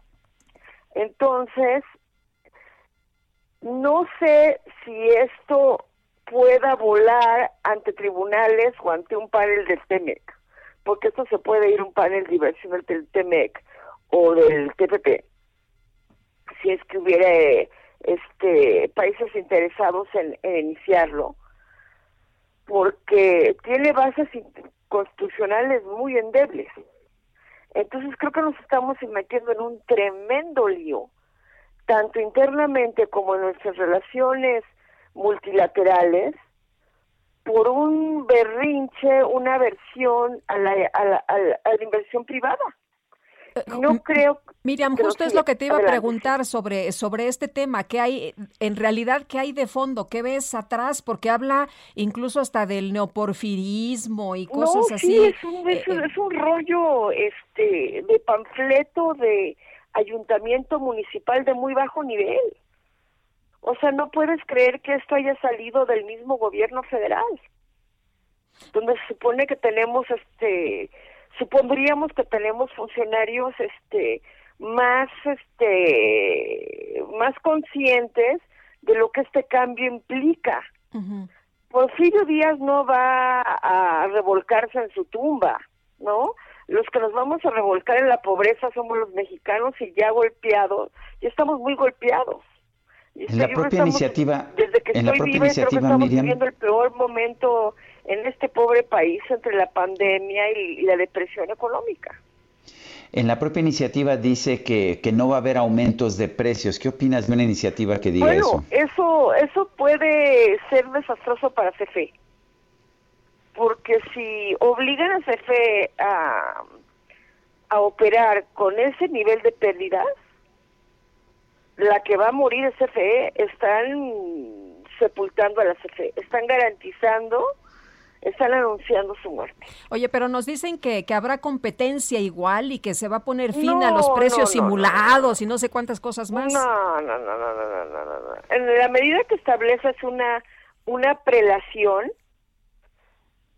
y, eliminas las subastas con esos contratos, contratos de cobertura de e, eléctrica, este que ya eliminan las licitaciones, ¿dónde está, dónde está, lo, dónde está la competencia? Además, otra vez, no entiendo la prelación. ¿Por qué hidroeléctrica después de las demás centrales de CFE y después las energías renovables? ¿Qué les pasó con las renovables? ¿No dijeron que el apagón se había debido a, a la generación con fuentes renovables? Sí. Y después las de las de ciclo combinado que no tienen intermitencia. ¿Qué pasó ahí? Es que hay una falta de consistencia y una falta de de de estudio serio de cómo puede ser el mix este eléctrico en México. Y bueno, lo que debe ser nuestra canasta de fuentes de generación. Y lo que nos dicen es que podría ser aprobada más tardar en 30 días, ¿eh? Sí, es lo que es lo que había en una nota informativa y con las mayorías de Morena, pues va que va, va que va. ¿Qué significa esto? ¿Que, ¿Que vamos a tener uh, energía más cara y más sucia? Pues por, por, por, por un momento no. Yo creo que van a castigar, más sucia sí, porque habría que ver qué centrales van a entrar en operación. Pero si nos meten combustóleo y nos meten carbón, bueno, vamos a tener este los pulmones, además de fibrosos por el COVID, negros. Oye, pero además lo que nos está diciendo Estados Unidos es que ellos para 2033 ya carbón, nada, ¿eh? Sí, exactamente. Lo que pasa es que, Estados Unidos tiene un superávit de gas natural y este y, el plan de Biden es este meter mucha eólica y solar. Y también ya cancelaron las este las las rondas de licitaciones en zonas federales de, exploración y producción porque tienen demasiados hidrocarburos. Entonces sí hay un reverdecimiento de la política energética en Estados Unidos y yo creo que eso nuestra relación bilateral va a causar muchísima tensión, muchísima. Bueno, y México pero se vuelve más contaminante porque además el cambio climático es un fenómeno que no respeta fronteras. Nosotros nos volvemos un cochinero y ellos están tratando de limpiar su medio ambiente, pues no. Ahora sí que ni el muro más alto de Trump detiene eso. El, el, el, combate a los gases de efecto invernadero y al cambio climático tiene que tiene que ser un esfuerzo global integrado. Y estamos hablando de países vecinos. Entonces las implicaciones de este cambio las vamos a seguir sintiendo por muchísimo tiempo. Ojalá los mercados este nos reprendan y que el presidente recule. Porque no hay contrapeso dentro de las cámaras Ahora, cuando yo, cuando yo veo la redacción de, de esta ley con su exposición de motivos, hablando del neo- neoporfirismo, de Ah, sí, la política neoliberal, y después la firma, veo la firma de Andrés Manuel López Obrador, me doy cuenta de que esta no es una iniciativa, no es una iniciativa de Bartlett no, o de Rocionale, es del propio presidente. Además, la falta, la la falta de técnica jurídica, o sea, claramente esto no lo escribió un abogado, por lo menos hasta donde yo puedo No, ver. fíjate, y, y fíjate que ayer estaba pensando que por el tono parece que es la pluma de Bartlett, pero Bartlett es un buen abogado. Pero esto, Entonces esto no, no muestra, no muestra técnica jurídica. No, no muestra técnica jurídica. No. Pero es interesante porque yo creo que aprovechando que el presidente está enfermo, Bartlett se saltó las trancas. Esa es mi inferencia, pero después de leerla veo que esta iniciativa no pasó por las manos de un abogado, como he visto que no pasan muchos documentos este el ente jurídico porque por ejemplo la política de confiabilidad eso no lo redactó un abogado y dudo que lo haya redactado un ingeniero ¿me explico? Entonces quién escribió esta cosa Bueno, algún pues, asesor ahí este en un frenesí nocturno con muchas jarras de café porque le dijeron para mañana la quiero ¿no? Bueno, ¿y no podría haber sido el propio presidente? híjole Está firmada por a el lo presidente. mejor bajo el influjo de los este de los síntomas del covid sí Bueno, Miriam Grunstein, especialista en temas energéticos, gracias por hablar con nosotros. Estaremos Encantada. siguiendo el derrotero de esta, de esta iniciativa preferente. Como es preferente, significa que el Congreso le tiene que prestar atención primero que otras iniciativas, ¿no es así? así es así es y por eso sospecho y temo que saldrá muy rápidamente dentro de los próximos 30 días y eso sí hay cámara revisora eh porque podría pasar tal cual Pues sí. O sea, si hay observaciones de la Cámara Revisora. Si no, podría pasar tal cual y entonces nos meteremos en un lío muy gordo. Internamente, que es lo que más duele, y también con nuestros socios comerciales. Pues sí. Miriam, muchas gracias por platicar con nosotros esta mañana. Muy buenos días. Muy buenos días, que estén muy bien y sobre todo, y síganse cuidando mucho, por favor. Claro que sí, claro que sí estamos comprometidos con ello. Bueno, y pues eh, lo que nos queda son los juicios internacionales, ¿no? Eso es lo que vamos a, a ver después de esto que, que va a pasar muy rápidamente, ya lo dijeron, ya eh, es eh, preferencia, es preferente, lo, lo van a pasar en los próximos eh, 30 días. Y Sergio, en otros temas, las vacunas. Pues sí, fíjate, fíjate, Lupita, que hoy se abre la plataforma de registro de adultos mayores para que sean vacunados contra la COVID-19, contra el COVID-19 en México. Esto es lo que informó el subsecretario de Prevención y Promoción de la Salud, Hugo López Gatel. No ha habido, como tú sabes, suficientes vacunas para el personal de salud, pero están abriendo esta plataforma. Ahora bien, nuestro, nuestra producción ya trató de abrir la página, es mi vacuna www.salud.gov.mx y pues resulta que no podíamos entrar, pero después de 23 intentos nuestro muy persistente equipo de producción logró entrar a la página. Espero que pues que me hayan apuntado, ¿no? Aprovechando el viaje. Porque imagínate, pues, si me voy a tener que estar todo el día tratando de entrar a la página, pero bueno, sí. Eh, en fin, dicen que, que, estuvieron ahí mucho rato, Sergio, tratando de abrir esta, esta página, mivacuna.salud.gov.mx y por el momento está saturado. No sabemos si, si porque la gente en estos minutos está intentándolo o si así vamos a estar todo el tiempo, ya sabes. Pero vamos a escuchar a, al subsecretario Gatel. Pero la noticia importante que se deben llevar todas y todos es, ya se abre el registro de personas adultas mayores en la plataforma del Gobierno de México para la vacunación contra COVID-19. Y ojo, no se deje confundir de otras plataformas. Sabemos que se han anunciado localmente algunas plataformas en los estados. No existe ninguna plataforma que no sea la que se presentará a continuación para el programa de vacunación de México. Hasta el momento, ninguna vacuna contra SARS-CoV-2 está a disposición de otra entidad que no sea el gobierno de México, el programa nacional.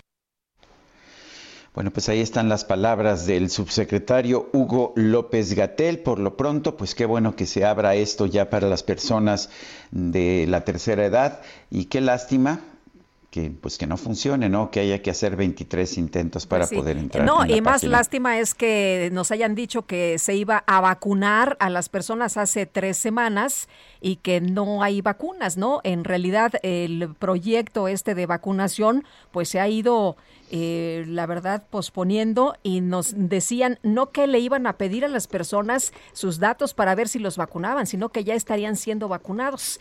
Pero en fin, así vamos en el tema de vacunación. El gobierno de, y vamos a esperar lo que diga también Marcelo Ebrard sobre este tema de las vacunas que anunció ayer, iba a dar a conocer este martes. El gobierno de la Ciudad de México publicó los nuevos protocolos para el manejo de cuerpos de personas que fallecieron por COVID-19 o se sospecha que su deceso se debió a esta causa y el doctor Ángel González Domínguez, director general de la Agencia de Protección Sanitaria de la Ciudad de México, está con nosotros esta mañana. Buenos días.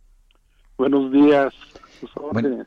gracias, doctor. Cuéntenos, ¿cuáles son los protocolos que se deben ah, utilizar para el manejo de cuerpos de personas sospechosas de haber fallecido por COVID-19? Sí, bueno, hay eh, eh, protocolos eh, que se establecen a nivel federal y a nivel local. Ambos protocolos tienen como objetivo garantizar eh, la seguridad eh, sanitaria de ese cuerpo de la persona fallecida para evitar eh, contagios a las personas que los manipulen y llevar un destino final de manera rápida.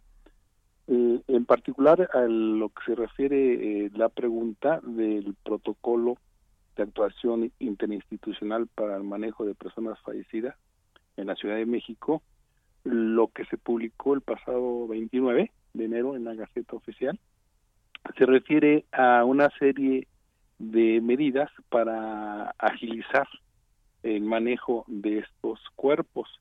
Eh, resulta que recientemente eh, ha habido un incremento de decesos de personas fallecidas en la Ciudad de México pero eh, una parte importante de estos eh, decesos son de personas que residen en los estados de, la República. Eh, una gran parte, la mayor parte, en el Estado de México. Y, había normativa que limitaba el traslado de los cuerpos a estos estados y al Estado de México, a algunos municipios, por las distancias, por los tiempos de movilización del cadáver y por los riesgos sanitarios. Estos son los que se modifican, esos eh, procedimientos para poder dar eh, atención a la demanda de la población que quiere eh, agilizar ese movimiento de sus cuerpos. se busca garantizar, garantizar, la seguridad sanitaria en, de todas formas. a eso nos referimos a este protocolo y a los cambios de la publicación del 29. Mm, doctor, entonces, ¿esto significa que pueden manipular ya los cuerpos o que pueden trasladarse los cuerpos sin mayor problema? Eh, mm, hay eh, requisitos que cumplir.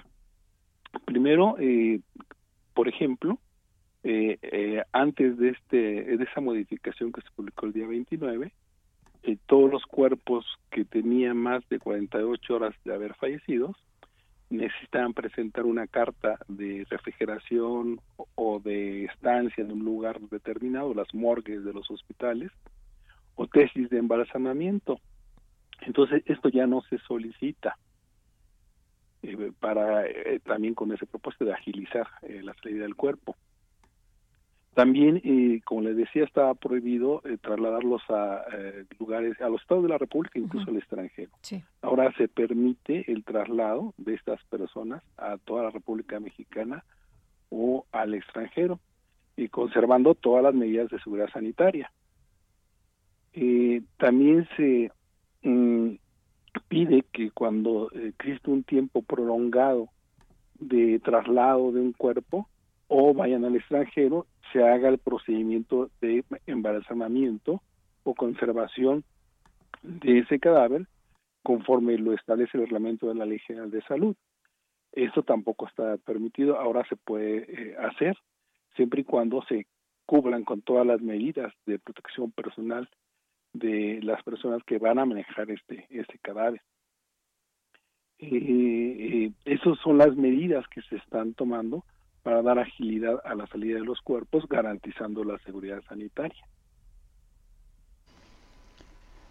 Bueno, pues yo quiero agradecerle, doctor Ángel González Domínguez, director general de la Agencia de Protección Sanitaria de la Ciudad de México, el haber conversado con nosotros esta mañana. Al contrario, estamos a la orden.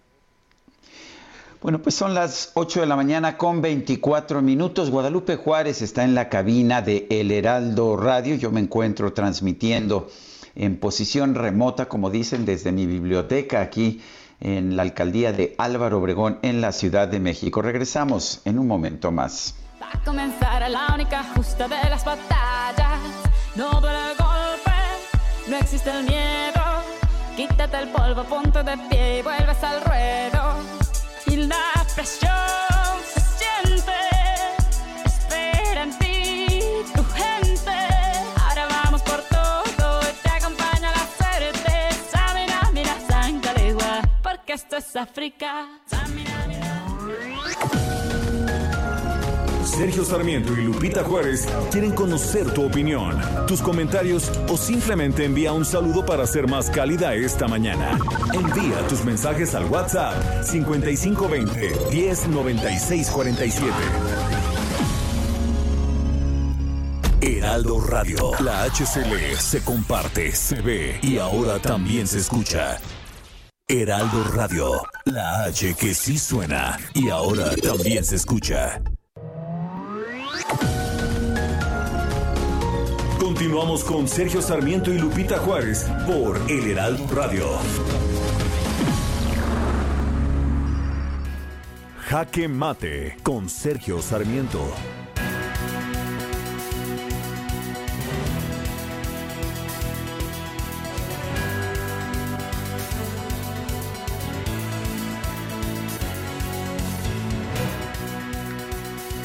La electricidad es un insumo esencial, no solamente la necesitamos para nuestra vida cotidiana, sino que también es absolutamente indispensable para tener una economía más competitiva.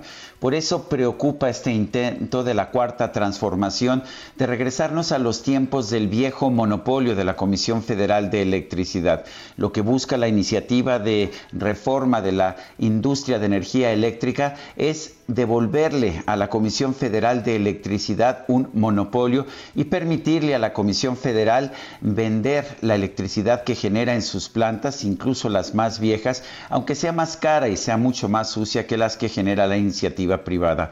Es una iniciativa ideológica que busca simple y sencillamente castigar a los productores privados por el hecho de ser privados, que afirma que el ser privado significa que está uno involucrado en la corrupción. No es lo que nos dice la historia, que nos ha señalado que la corrupción usualmente está vinculada precisamente a los monopolios estatales, pero eso es lo que quiere la 4T darnos solamente un productor de electricidad, que sería la Comisión Federal de Electricidad, y esto pues va a resultar en energía más cara y también más sucia para los mexicanos. Yo soy Sergio Sarmiento y lo invito a reflexionar.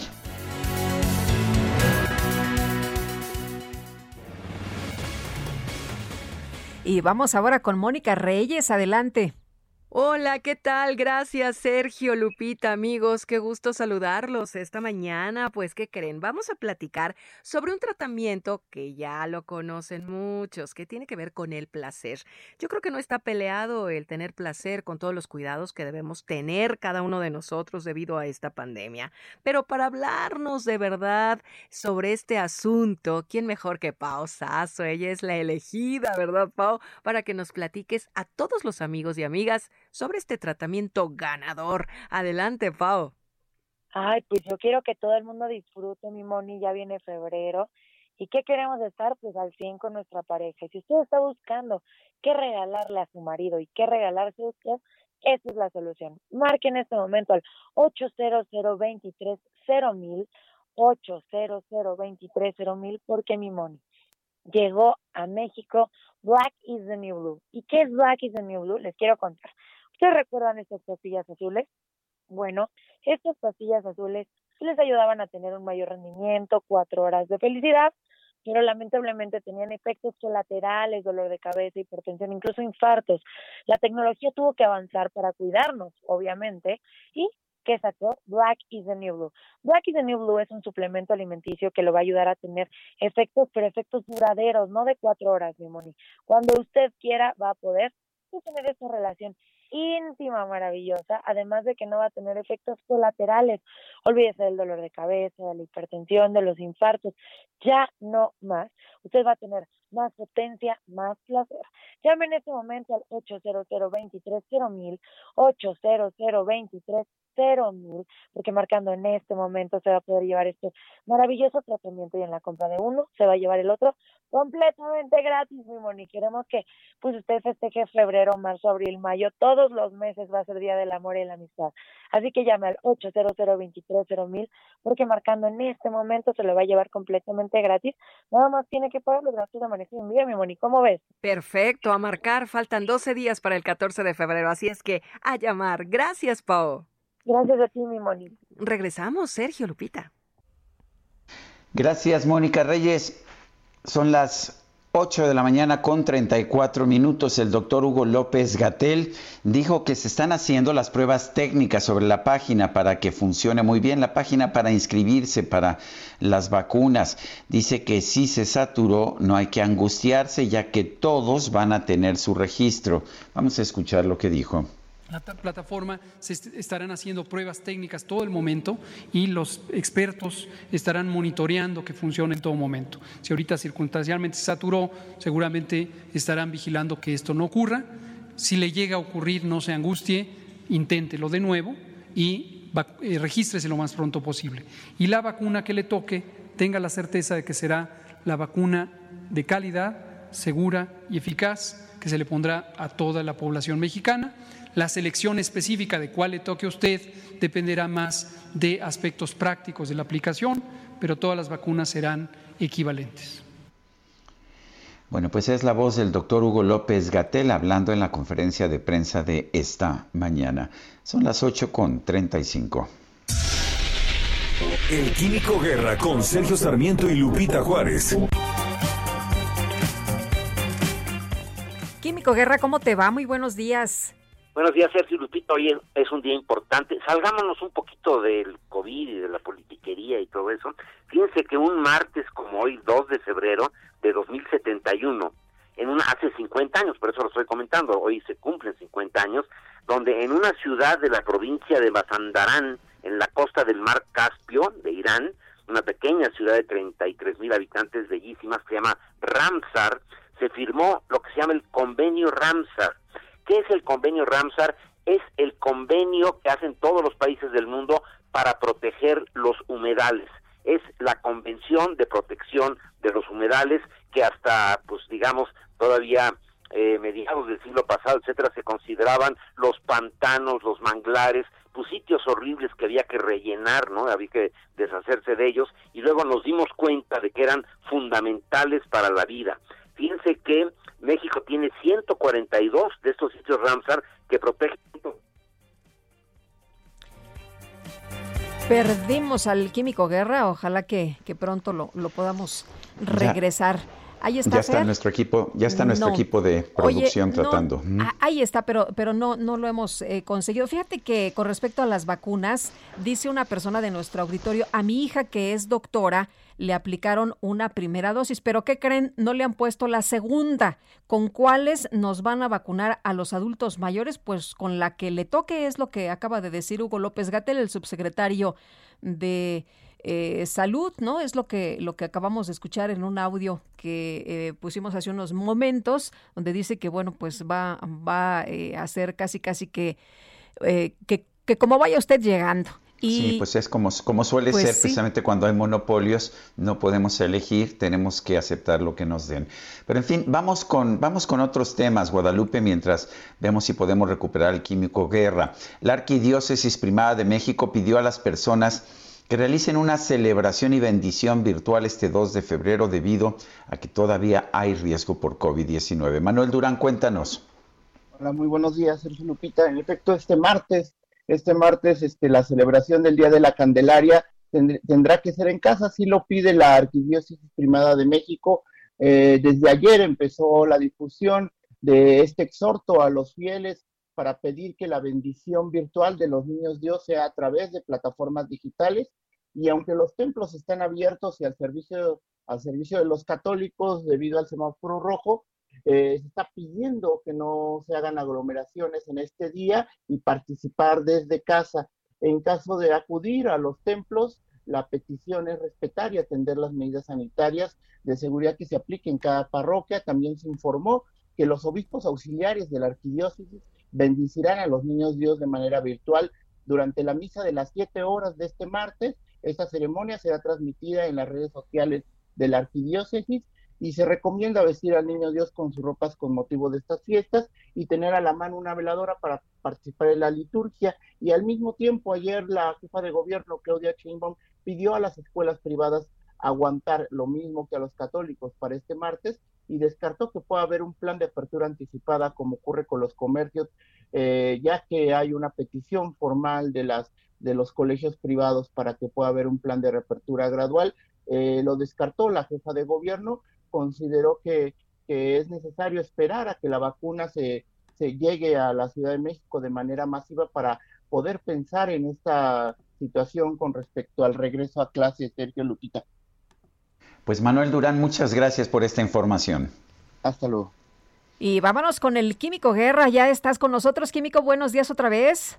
Otra vez, buenos días, Sergio Lupita. Bueno, les decía yo que el martes 2 de febrero de 2071, hace 50 años hoy, coincidió con un martes también, se firmó el 1971. 2071, sí. En el o sea, no, pero o sea, va a ser en el futuro.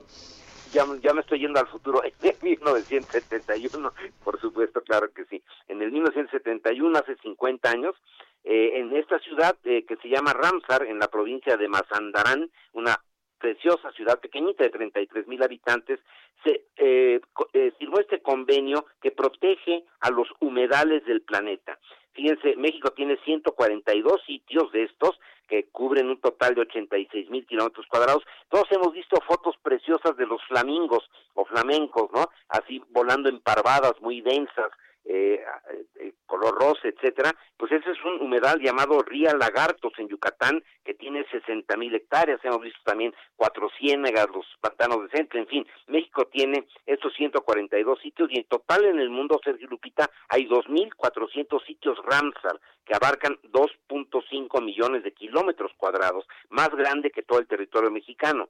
Los humedales, fíjense, Sergio Lupita, son vitales para la supervivencia humana, son uno de los entornos más productivos biológicamente del mundo y son cunas de diversidad biológica y fuentes de agua y productividad primaria. Es la productividad primaria la base de la cadena alimentaria de los animales. Por ejemplo, no habría camarones en el mundo si no hubiera humedales, solamente se reproducen en los, en los humedales.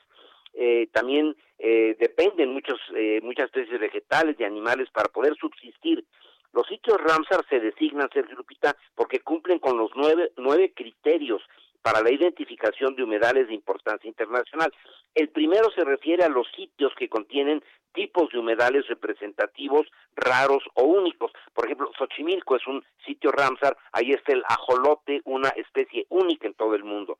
Eh, los otros ocho criterios abarcan los sitios de importancia internacional para la conservación de la diversidad biológica. En la actualidad, fíjense, la lista Ramsar es la red más extensa de áreas protegidas del mundo y los países con el mayor número de sitios, y aquí viene algo que quiero resaltar, resaltar porque México también sabe hacer cosas buenas cuando usa la razón, cuando usa la ciencia, cuando usa el sentido común.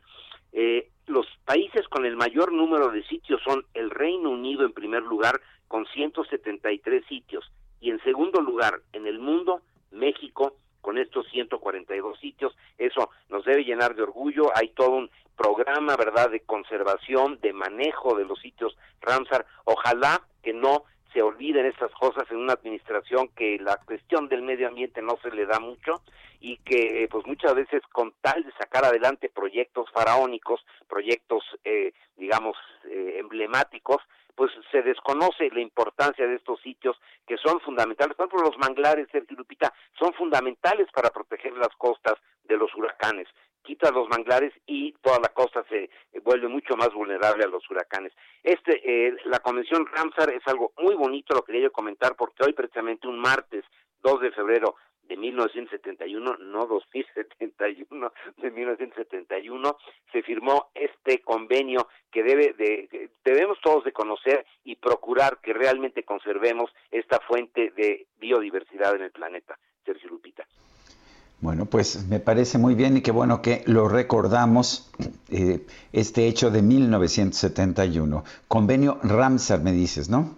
Ramsar, sí, eh, los sitios Ramsar, por esta ciudad ahí en, en Irán, son sitios que deben ser protegidos porque tienen riqueza biológica y son húmedos, por eso se le llaman los humedales, los humedales Ramsar.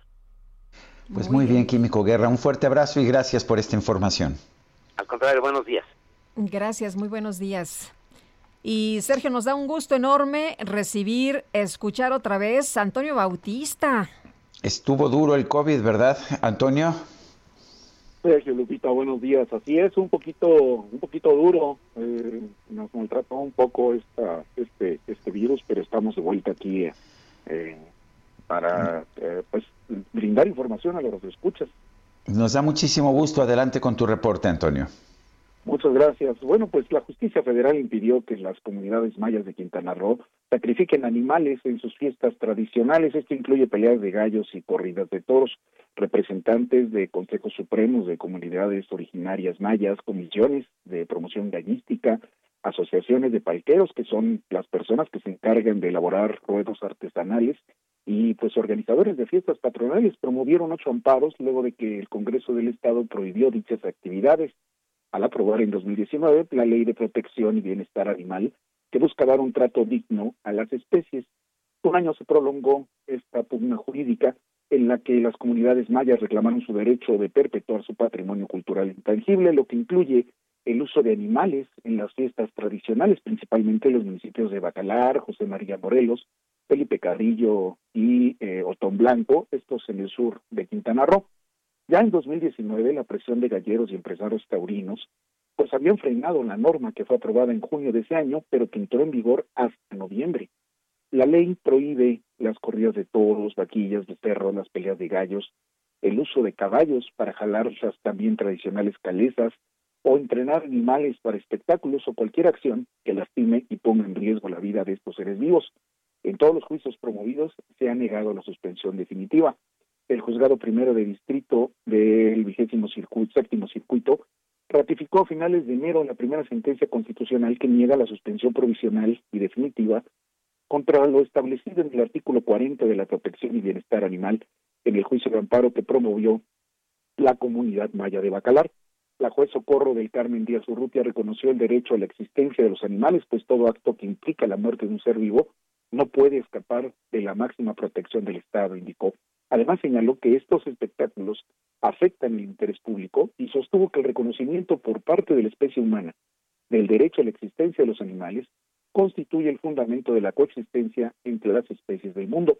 Los quejosos en los juicios de amparo pues han presentado peritajes de especialistas de producción animal y en veterinaria zootecnista, además de pruebas en materia de antropología social, para tratar de demostrar que la ley afecta al patrimonio cultural intangible de los pueblos originarios de Quintana Roo, pero hasta ahora a todos se les ha negado. el combate al maltrato animal se apunta así, Sergio Lupita, un tanto en esta batalla. Sin embargo, cabe recordar que las corridas de toros, por ejemplo, solo han sido prohibidas en cuatro entidades del país, Sonora, Guerrero, Coahuila y Quintana Roo. En Sonora se hizo en 2013, en Guerrero en 2014, Coahuila en 2015 y Quintana Roo, la más reciente, en 2019.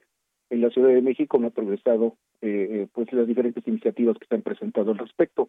El panorama pues no es tan sencillo porque hay entidades como Aguascalientes, Hidalgo, Guanajuato, Michoacán, Querétaro, Tlaxcala Zacatecas, que consideran la fiesta brava como un patrimonio cultural inmaterial. Así el panorama en esta lucha por la defensa de los animales, en Filipita. Bueno, pues muchísimas gracias, Antonio Bautista, por esta información. Gracias a ustedes, buenos días. Hasta luego, muy buenos días. Oye, y un abrazo a nuestro eh, coeditor de, Estados en el Heraldo de México, Antonio Bautista, por la pérdida de su señor padre que falleció de, COVID hace, hace una semana. Y también a la periodista Sandra Romandía, un fuerte abrazo por la pérdida de su señor padre. Eh, falleció de, una enfermedad, pero qué, qué triste y qué doloroso ha sido en las últimas semanas, Sergio, pues dar, eh, mandar pues estos, estos abrazos, ¿no? Este, eh, Esta acumulación de fallecimientos, sí, que, son también reflejo de una estrategia pública para enfrentar el COVID que ha sido fallida, hay que reconocerlo. Así es, sí, bueno. Ha sido un gran fiasco. Ha sido el, gran fiasco. Vamos a, platicar de, de, otro, de otro tema, Sergio. Fíjate, cuando se combinan varios factores, las cosas no salen muy bien, que digamos. Eh, la crisis económica, que enfrentan las empresas en nuestro país y la reforma laboral. Vamos a platicar con Salvador López Villaseñor, director general de Estratego, eh, a quien saludamos con mucho gusto esta mañana. Salvador, ¿qué tal? Muy buenos días.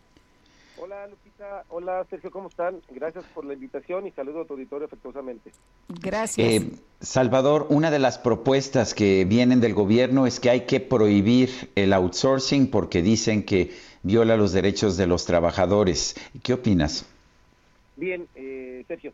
Mira, miren, pero básicamente hay que observar que el outsourcing es un concepto que no está claramente definido. Sin embargo, me voy a ir al promedio de lo que se ofrece como outsourcing en el, en el medio. Eh, no deja de ser, más allá del efecto fiscal, una compraventa de facturas en donde existe un tercero que supuestamente es patrón de los trabajadores.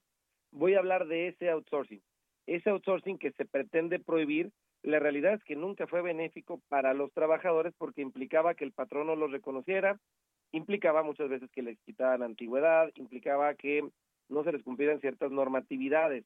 Obviamente hay cierto tipo de outsourcing eh, que pueden ser viables, a los que le vamos a llamar una tercerización transparente.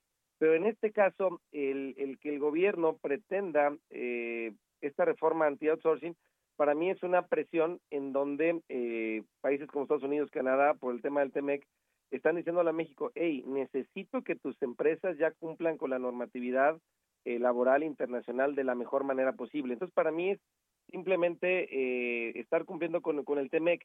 Desgraciadamente, justos pagan por pecadores, pero la realidad es que el outsourcing que comúnmente existió tenía esas características que eran negativas porque el trabajador no se sentía parte de la empresa porque, como ya les dije, pues sin, sin, antigüedad o sin el cumplimiento de normas, evidentemente disminuía la, la, la, la productividad y aumentaba también la, la rotación, lo cual puede tener un costo carísimo para las empresas. Entonces, desde algún punto de vista, es una reforma que tiene sentido y que se le puede sacar eh, provecho, pero yo no lo visualizo como un tema de este gobierno. Es una tendencia que tiene desde prácticamente desde el 2010, que ha, que ha habido una serie de eventos de a poco en las cuales han ido restringiendo este tipo de temas. Actualmente, déjame decirles, Lupita y Sergio, hoy el outsourcing está prohibido, basta ver el artículo quinto de la Ley Federal del Trabajo, solamente esta reforma tiende a endurecer esa prohibición que ya que ya existe y esa prohibición eh, pues ya no, no le queda de otra a México. Si quiere recibir inversión extranjera, eh, producto de tratados internacionales, tiene que demostrar que el, cumplimiento normativo de las empresas está al más alto nivel.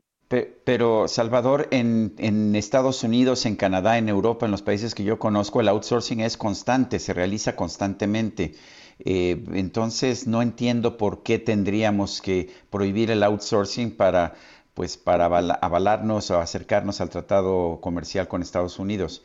Bien, eh, es buenísima pregunta, Sergio. Mira, Es que el outsourcing como se practica en otros países es diferente.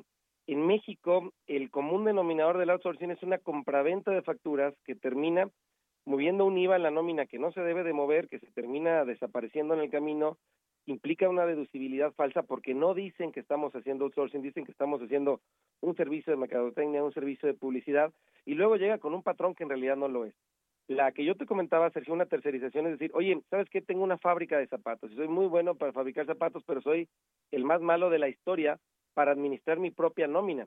Ah, en ese caso sí se pudiera contratar a alguien que te ayude a administrar tu nómina, pero diciendo la verdad.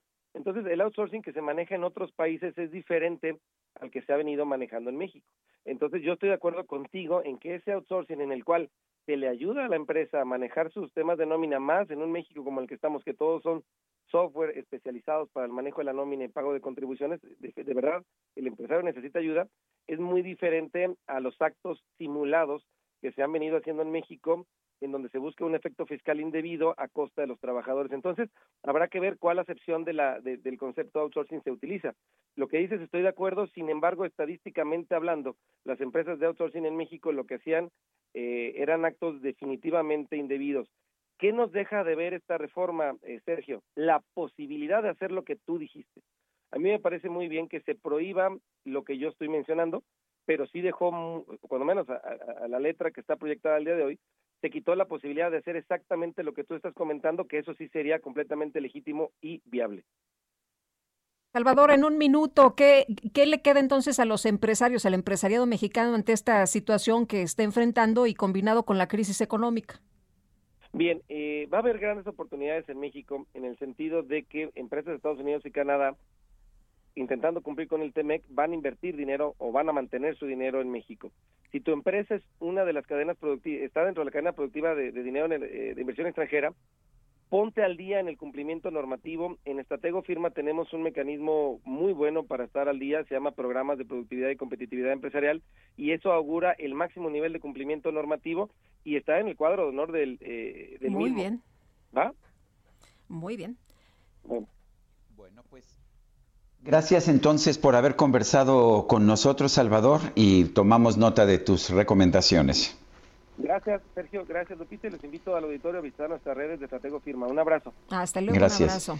Son las 8 de la mañana con 54 minutos. Guadalupe Juárez está en la cabina del Heraldo Radio. Yo estoy transmitiendo desde mi casa biblioteca en Álvaro Obregón. Y bueno, pues estamos, estamos con usted siempre, ya lo sabe. Regresamos.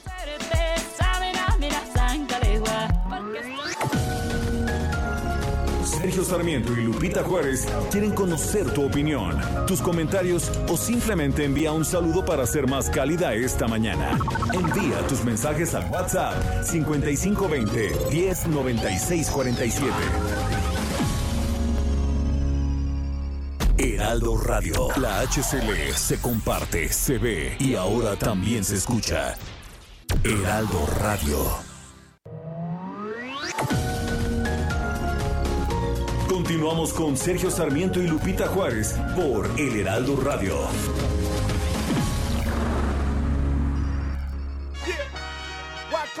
Shakira.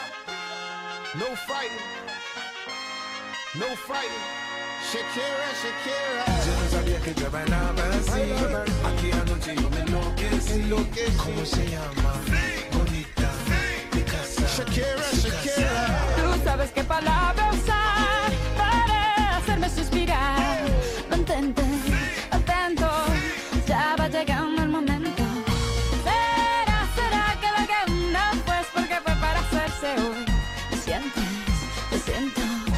Baby, así es perfecto. Amor, yo no me canso de verte y me estás enloqueciendo. En mis brazos yo quiero tenerte y que sientas lo que siento. Cuando te veo caminar, no me pues ya sabes, Guadalupe, que las caderas no mienten. Sí sabías eso, ¿verdad? Pues mira que viendo a Shakira, la verdad es que totalmente de acuerdo. Bueno, pues esto se llama precisamente Hips Don't Lie, es de Shakira y Wyclef Jean, o Jean, perdón, no sé en realidad cómo lo pronuncie él.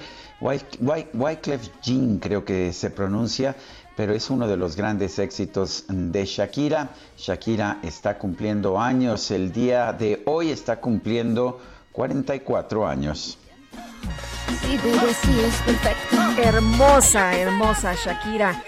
Y bueno, pues eh, el día de hoy disfrutando su música. Oye, nos dice una persona en el auditorio que su hijo requiere iniciar los trámites de su servicio militar, que han ido a la Junta número 20 de reclutamiento desde principios de enero y es la tercera vez que van y solo hay algunos cartelones, pero nada de información. En otras alcaldías ya inició el proceso de trámite, menos en Tlalpan. En especial, fíjate, engañan a la gente porque le dicen que, que vaya y van a cada rato con todo el tema del COVID, ¿no? Eh, el el último cartelón que vieron decía que probablemente abrirían hoy. Y entonces, ¿qué crees que pasó? Pues ahí se fue toda la gente a formar desde las 7 de la mañana. Pero como están los chavos, pues eh, ya sabes, eh, jóvenes, no van solos, ¿no? Los acompañan los papás. Tienen formados a los chavos desde las 7 de la mañana. No hay indicaciones de nada. Es muy riesgoso por el COVID tener a tantos jóvenes y muchos con sus familias reunidos. Tengo las fotografías, ahorita se las voy a, pasar para que la pongan en Sergio y Lupita. Y dice, pues a ver si por su conducto, por favor, Sergio y Lupita, hacen un llamado a los responsables del módulo 20 de reclutamiento para el servicio militar en Tlalpan y que vengan a dar informes o a decirnos lo, lo que procede. Y ahí está la pobre gente formada desde las 7 de la mañana, cada vez llegan más y no hay nadie que les pueda dar ningún tipo de dato. Son las 9 con 3 minutos. Sergio Sarmiento y Lupita Juárez. Tecnología con Dalia de Paz. De lunes a domingo voy desesperado. Queridísima Dalia de Paz, nuestra Lady Gadget, ¿qué nos tienes esta, esta mañana galletera? Muy buenos días, querido Sergio, Lupita, amigos. Hola, como ¿qué todos los tal? días es un placer escucharlos aquí, saludarlos. Y ya saben que el mundo tecnológico no para y ¿qué creen? Que hay un nuevo competidor en el mercado de los smartphones y wearables. Sí, uno nuevo en que llega a México. Se trata de Realme. Y aunque apenas está aterrizando en nuestro país, déjenme comentarles que tan solo el año pasado esta firma vendió 50 millones de unidades en todo el mundo y 14.8 millones de estos equipos se vendieron solo en los últimos tres meses, por lo que se convirtió en la más rápida de la historia en conseguirlo. Y uno de los responsables de la marca es Mike Romero, él es gerente de relaciones comerciales, quien también pues se encargó de presentarnos el portafolio que para comenzar llegan de la mano de dos smartphones, el Realme 7 y el Realme 7 Pro, así como un smartwatch llamado Watch S y unos audífonos True Wireless Boots Q.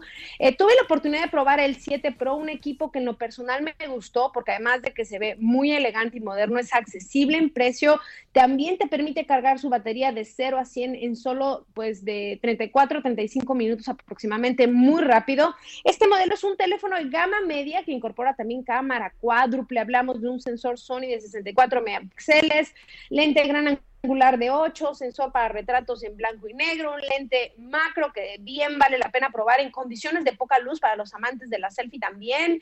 El lente es un gran angular de 16 megapíxeles, que por cierto, ahí encontrarán eh, bastantes filtros muy buenos, frescos también para mejorar su imagen y postearla ahí en redes sociales o bien compartirlas o imprimirlas.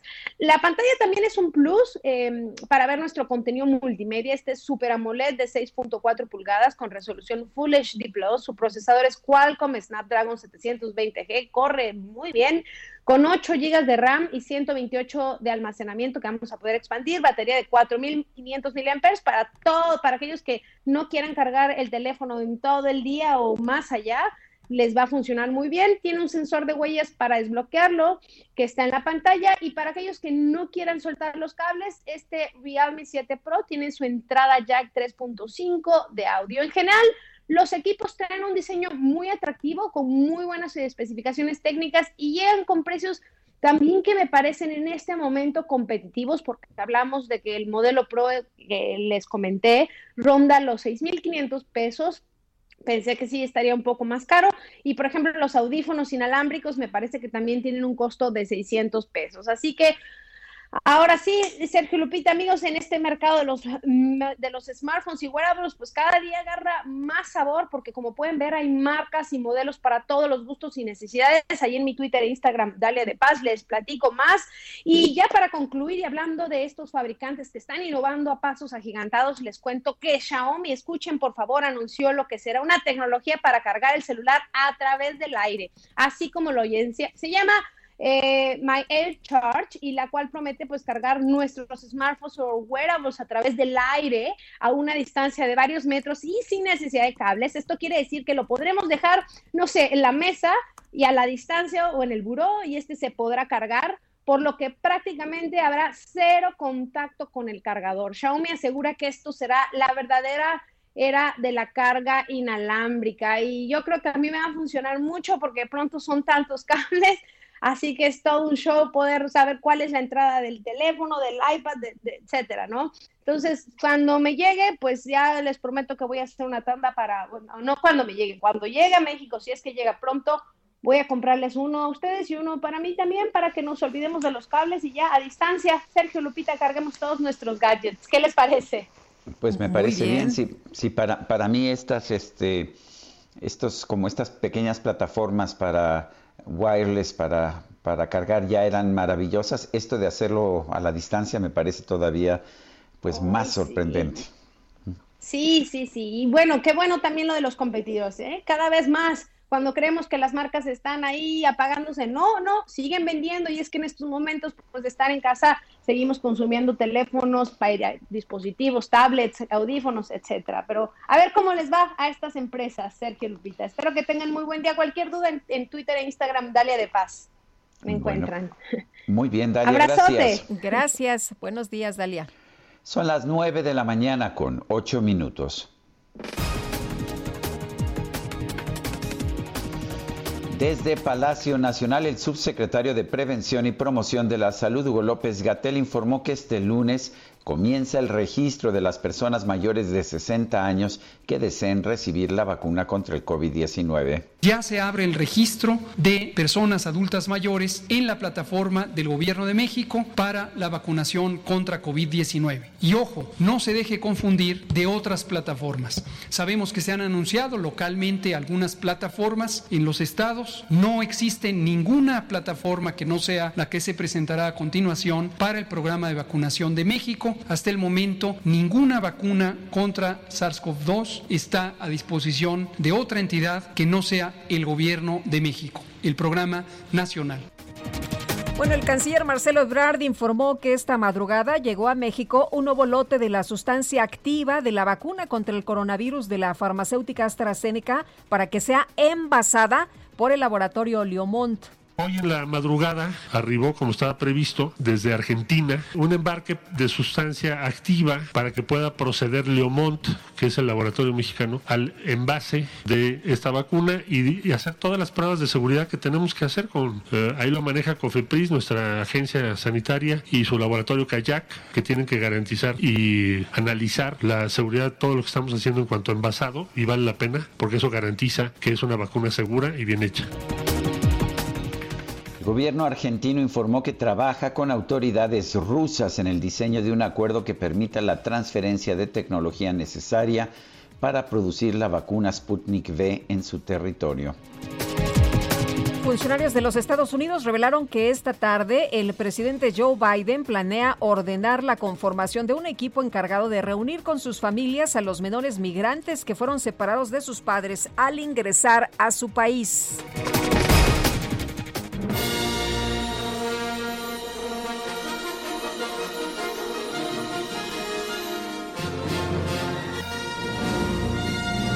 Fíjese usted, la empresa aeroespacial SpaceX anunció que va a lanzar su primera misión de turismo espacial en el cuarto trimestre del 2021. Explicó que a bordo de la misión estará el empresario Jared Isaacman, fundador de Shift 4 Payments, Shift 4 Payments, quien va a obsequiar el pasaje a tres personas que serán seleccionadas mediante un concurso de dos categorías. Asiento de la generosidad que requiere una donación a la Fundación St. Jude que combate enfermedades infantiles y el de la prosperidad que puede obtenerse compartiendo una historia de emprendimiento.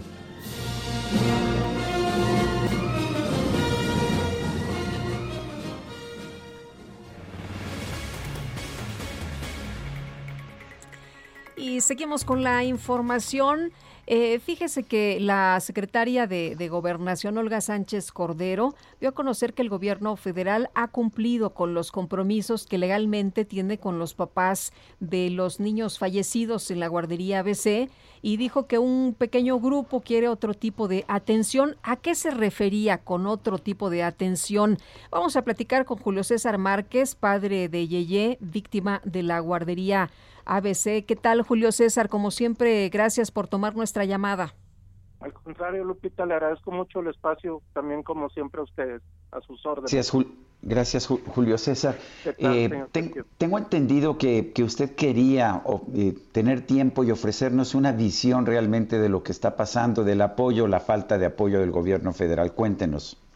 Correcto, bueno, mire, eh, seguramente ustedes vieron la mañana del día de ayer que estuvo a cargo de la Secretaría de Gobernación Olga Sánchez Cordero, quien a pregunta expresa de un reportero eh, se refirió al tema del grupo que se mantiene en un plantón por 93 días ya por fuera de la Secretaría de Gobernación en busca de respuestas y sobre todo soluciones a una demanda que pues se ha mantenido a lo largo de ya dos años eh, la Secretaría de Gobernación, mm, tristemente, de manera muy, muy, para mí, me decepcionó bastante escuchar cómo se refirió a ese pequeño grupo, y lo entrecomillo, porque no es ningún pequeño grupo. Las personas que ahorita se mantienen, que efectivamente son pocas en este momento, que en su momento hemos sido más de 30 personas en, esta, en ese plantón, lo están haciendo manteniendo presencia en el lugar, pero no porque esto se haya ido apagando o agotando, la exigencia sigue siendo la misma. La señora dice que en todo momento el gobierno federal ha atendido eh, las necesidades o todos los compromisos con las familias de la Guardia ABC. Jamás he dejado de reconocer lo que ha hecho el gobierno federal. Efectivamente, hay un decreto presidencial que da certeza de atención vitalicia médica sobre todo a los niños lesionados y a las familias de los niños fallecidos, por supuesto. Ese decreto lo, lo emitió inicialmente Felipe Calderón en el 2010 y lo ratificó y modificó positivamente el presidente López Obrador. Pero no es todo el tema. Aquí estamos hablando de un hecho o de una acción que parte desde voluntad del presidente y se reconoce. El punto está donde ellos han despreciado de manera reiterada el Estado de Derecho.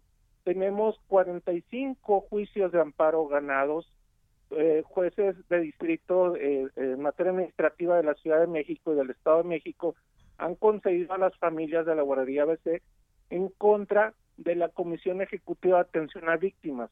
Y la Comisión Ejecutiva de Atención a Víctimas, con anuencia e incluso con instrucciones del subsecretario de Derechos Humanos Alejandro Encinas, se ha negado a acatar estas disposiciones judiciales o estas resoluciones judiciales.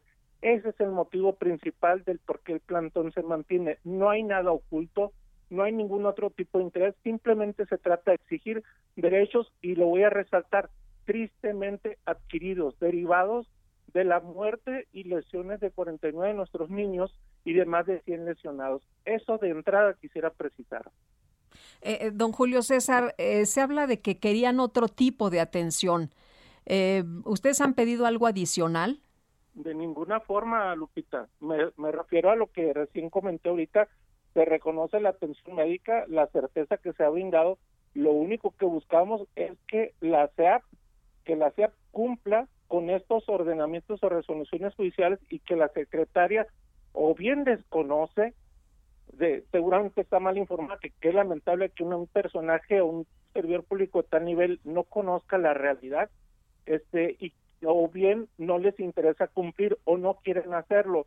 Les voy a comentar algo muy rápido. En dos, en dos eh, comunicados de prensa que ha emitido Secretaría de Gobernación y la SEAP, han buscado siempre enostar a las familias y hablar de que las familias buscan buscan este que tienen un interés económico que, hay un interés económico. A eso estoy seguro que se quiso referir a la señora, que hubiera sido muy bueno que lo dijera de una manera abierta. Pero también es muy importante, y esto lo digo de una manera muy cuidadosa, Lupita, quienes han convertido esto en un tema económico es el propio gobierno. ese propio gobierno. Las medidas de, de reparación integral del daño que establece, que establece la Ley General de Víctimas, que son cinco, la medida de restitución, compensación, rehabilitación, satisfacción y garantías de no repetición, ya están en la ley. Son derechos que se adquirieron por parte de las familias y estas tienen que materializarse a través de resoluciones que emite la Comisión Ejecutiva de Atención a Víctimas. En el tema de la compensación es donde la CEAP se ha negado, se ha negado reiteradamente por instrucciones de Encinas y hoy de la Secretaria de Gobernación Olga Sánchez Cordero a acatar las disposiciones judiciales. Hay criterios que la misma Corte ya eh, determinó eh, este, y que también la misma SEAP en algún momento emitió, que son los que hoy no quieren atender para emitir estas resoluciones de reparación integral de manera pues eh, de manera que atiendan la gravedad del caso y lo que ellos mismos han, han determinado, ¿no? Julio César, ¿ustedes quieren otro tipo de atención, una atención especial? De ninguna forma, señor Sarmiento, lo repito una vez más. Queremos que se cumpla el Estado de Derecho. Queremos que se deje de ver que se ha atendido o que se deje de hacer ver al, público, a la gente que no se escucha, que se ha atendido de manera completa al caso de la guardería ABC, cuando sí lo han hecho desde el asistencialismo, desde el apapacho presencial, lo han manejado de esa forma, pero reiteradamente despreciando el Estado de Derecho. Es lo que buscamos, que se cumpla la ley, la ley general de víctimas. Eso es única y exclusivamente lo que se pide. Si las demás o el resto de las familias no lo han querido hacer, pues es una cuestión de voluntad. Pero aquí lo que yo exijo, lo que yo pido, y lo, lo decía ayer en mis redes sociales, es que se dé un trato igual para víctimas del mismo hecho. Y es lo que no están haciendo, están manejando un trato diferenciado en las en las víctimas y es lo que no quieren reconocer. Julio, a ver, reconocer. A, a, a, ver si, si entiendo bien, las familias no han recibido eh, apoyos económicos de eh, por el resarcimiento del daño. Eso es lo que lo que ustedes están eh, demandando. Mire, estamos este, exigiendo, Lupita, que ah, voy a tratar de ser más claro y más más breve, ¿no? Eh, que la SEAP emita resoluciones apegadas a lo que los jueces han determinado. Dentro de las medidas que debe contemplar una resolución de reparación integral está la medida de compensación. Sí. Es exactamente lo que no quiere cumplir el gobierno federal. Efectivamente, sí, dentro del decreto presidencial hay un tema o hay un punto donde se garantiza una pensión vitalicia para todas y cada una de las madres de la guardería ABC pero en el tema de las resoluciones de reparación integral es donde se niegan a cumplir.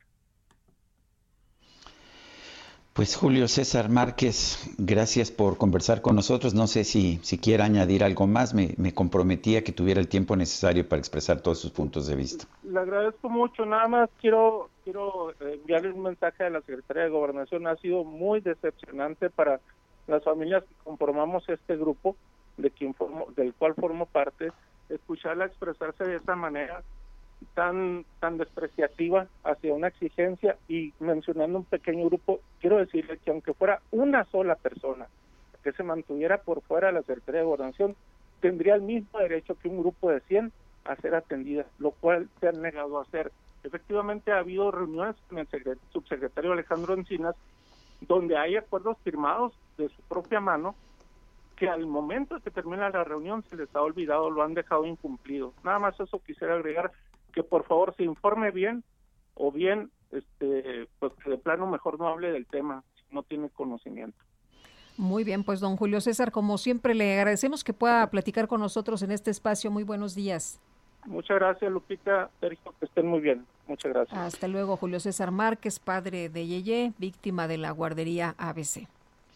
Son las 9.20. La Secretaría de Turismo solicitó a la Secretaría de Economía y a la de Salud que la actividad de los viajes se considere como actividad esencial. Everardo Martínez, adelante.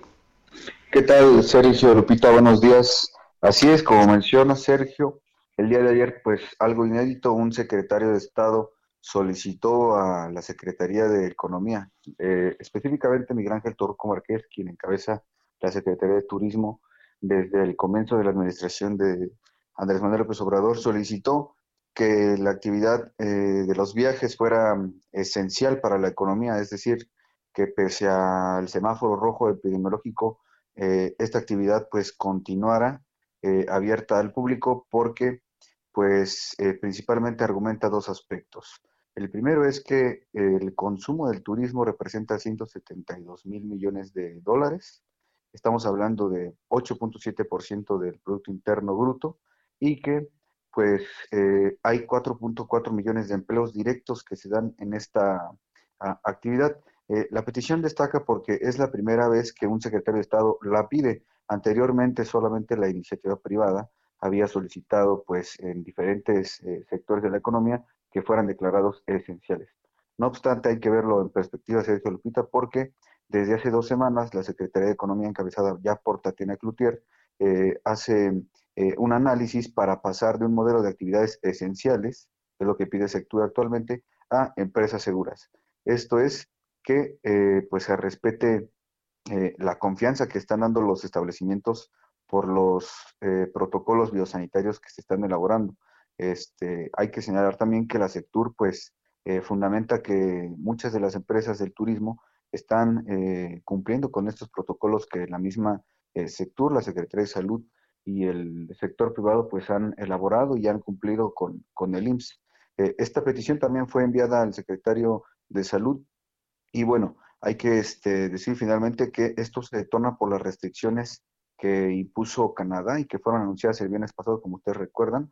La IP teme que eh, ante los altos índices de contagios en el país, pues haya más restricciones por parte de otros países. Hay que decir que México es el tercer país con más muertos eh, eh, de COVID-19 y pues que eh, desde 2019 la federación invierte en campañas de promoción. Entonces, pues el sector turismo, el sector privado, pues ven un problema en el que solamente estamos exportando una mala imagen y que esto restringe la llegada de viajeros y por otro lado, pues no se invierte para contrarrestar esa mala imagen. Esa es la situación, el secretario de Turismo ya lo está viendo, ya está más activo que nunca y pues seguimos este, investigando, vemos los avances que, que va a haber en los próximos días, Sergio Lupita. Bueno, pues gracias por esta información, Everardo Martínez. Muchas gracias a ustedes, buen día a todos. Buenos días y vámonos con Israel Lorenzana en un minutito. Israel Lorenzana desde el aeropuerto, cuéntanos. Gracias, Sergio Lupita. Pues son buenas noticias. Ya para estos momentos se han reactivado las operaciones de aterrizajes y despegues en el Aeropuerto Internacional Benito Juárez. Y es que hay que recordar que desde las 7.25 se pararon las operaciones por un banco de niebla, pero ya para estos momentos se reanudan las operaciones. Pues Sergio Lupita, rápidamente la información. Gracias, buenos días. Hasta luego. Son las 9 de la mañana con 24 minutos. Guadalupe Juárez y Sergio Sarmiento estamos en el Heraldo Radio. Regresamos en un momento más.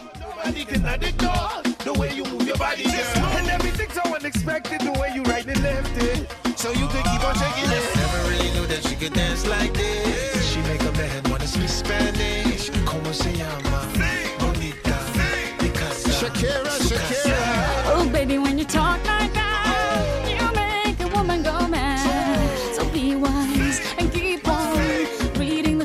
my body. I'm on tonight, you know my hips don't lie, and I'm starting to feel you, boy. Come on, let's go real slow.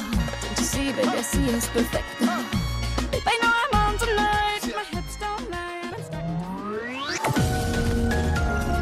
Sergio Sarmiento y Lupita Juárez quieren conocer tu opinión, tus comentarios o simplemente envía un saludo para ser más cálida esta mañana. Envía tus mensajes al WhatsApp 5520 109647. Heraldo Radio, la HCL se comparte, se ve y ahora también se escucha. Heraldo Radio. La HCL se comparte, se ve y ahora también se escucha. Continuamos con Sergio Sarmiento y Lupita Juárez por El Heraldo Radio.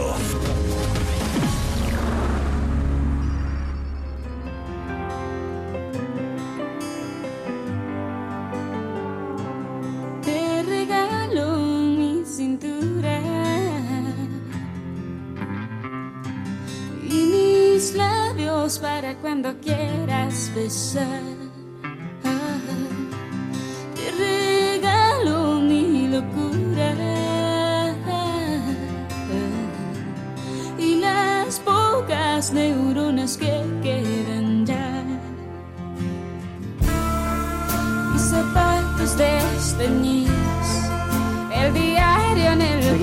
escuchando a Shakira el día de su cumpleaños número 44 y también cumpleaños su pareja sentimental Piqué, Gerard Piqué, quien cumple 34 años, 10 años menos.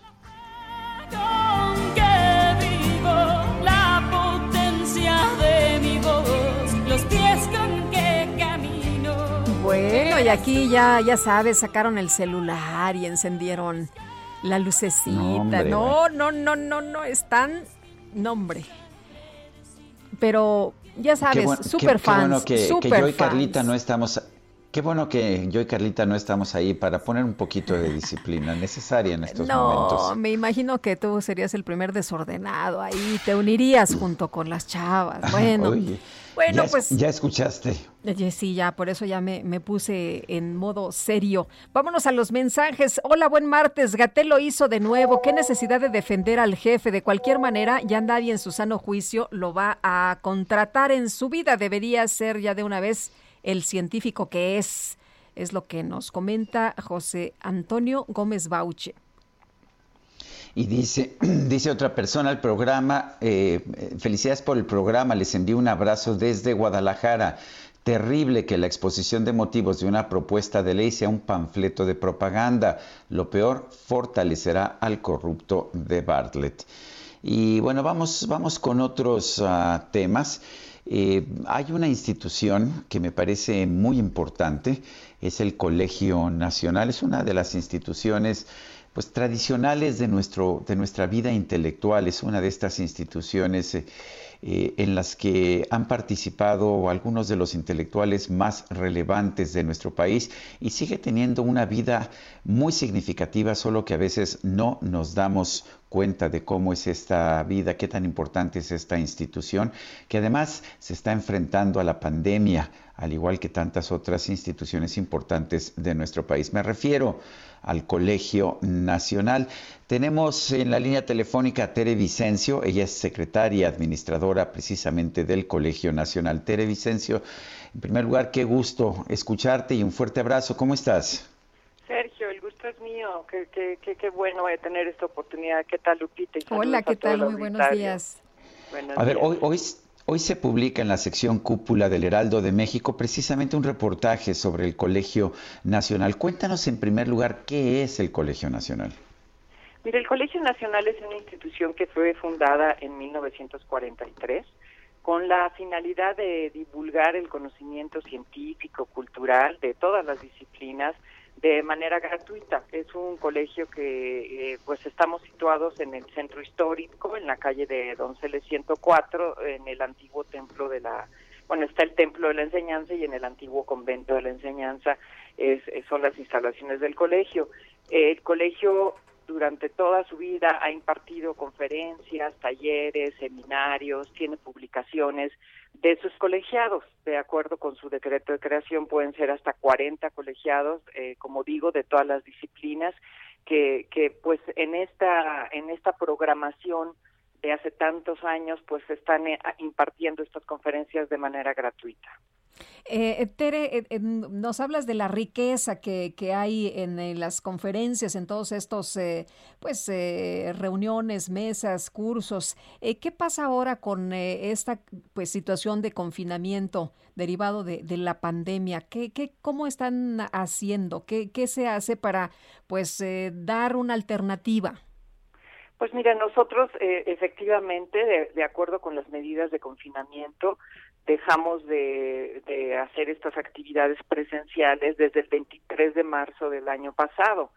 Y bueno, pues sí, hubo que virar de una manera pues rápida a, nuestras eh, plataformas virtuales. De hecho, las conferencias del Colegio Nacional ya desde el 2016 se transmitían eh, también en plataformas virtuales. Los podías ver en el canal de YouTube, desde la página del colegio, en Facebook, ¿no?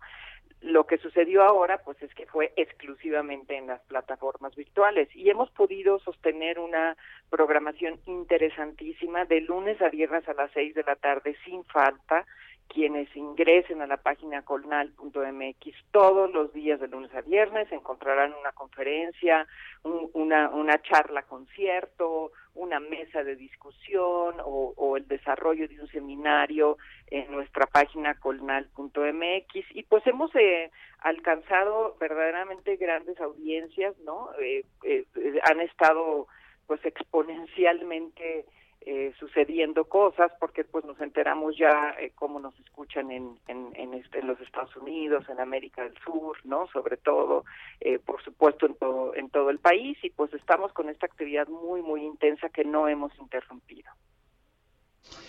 Bueno, pues entonces cualquiera puede entrar, pero ¿quiénes son los integrantes del Colegio Nacional y cómo participan en estas conferencias? Danos alguna idea de qué, de qué nos pues hemos perdido qué podemos escuchar. Pues, por ejemplo, está, está el, maestro Juan Villoro, que el año pasado tuvo, tuvo una, un ciclo muy interesante sobre periodismo, crónica, literatura. Está, eh, por ejemplo, para seguir con literatura, el maestro Vicente Quirarte, que eh, fue el responsable de una semana dedicada a Ray Bradbury.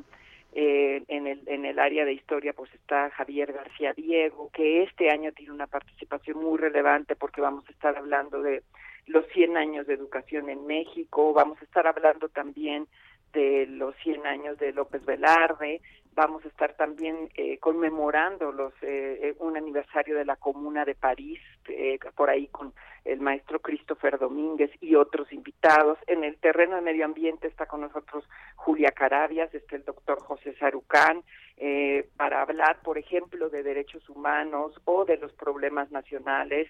Está el, el doctor José Ramón Cosío o el doctor Diego Valadez. Mira, de verdad son grandes, grandes hombres y mujeres que eh, cada uno en su materia eh, pues ofrecen eh, conferencias verdaderamente interesantes. El ciclo de Concepción Compani va a hablar, ella es lingüista y va a hablar de qué pasó con nuestro idioma después de 1521 aquí en México, ¿no? ¿Qué pasó con el castellano? Interesantísimo, ¿no? Que después de que de la caída de Tenochtitlan y que empieza ya pues este esta construcción ya de mestizaje, ¿qué fue pasando con con nuestra lengua. En fin, pues por mencionar algunos, el doctor Lascano, que tiene un ciclo interesantísimo los viernes, que se llama Viernes Viral. Cada viernes tiene invitados y han, y han eh, pues abordado el tema de la pandemia desde muchísimos puntos de vista. Y mira, además también estamos muy contentos porque vamos a tener el ingreso de tres nuevos colegiados en los próximos meses.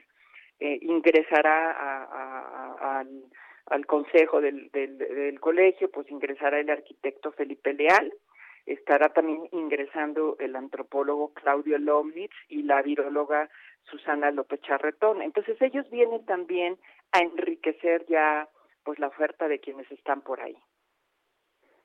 Pues yo quiero agradecerte como siempre, Tere, el que hayas tomado esta llamada.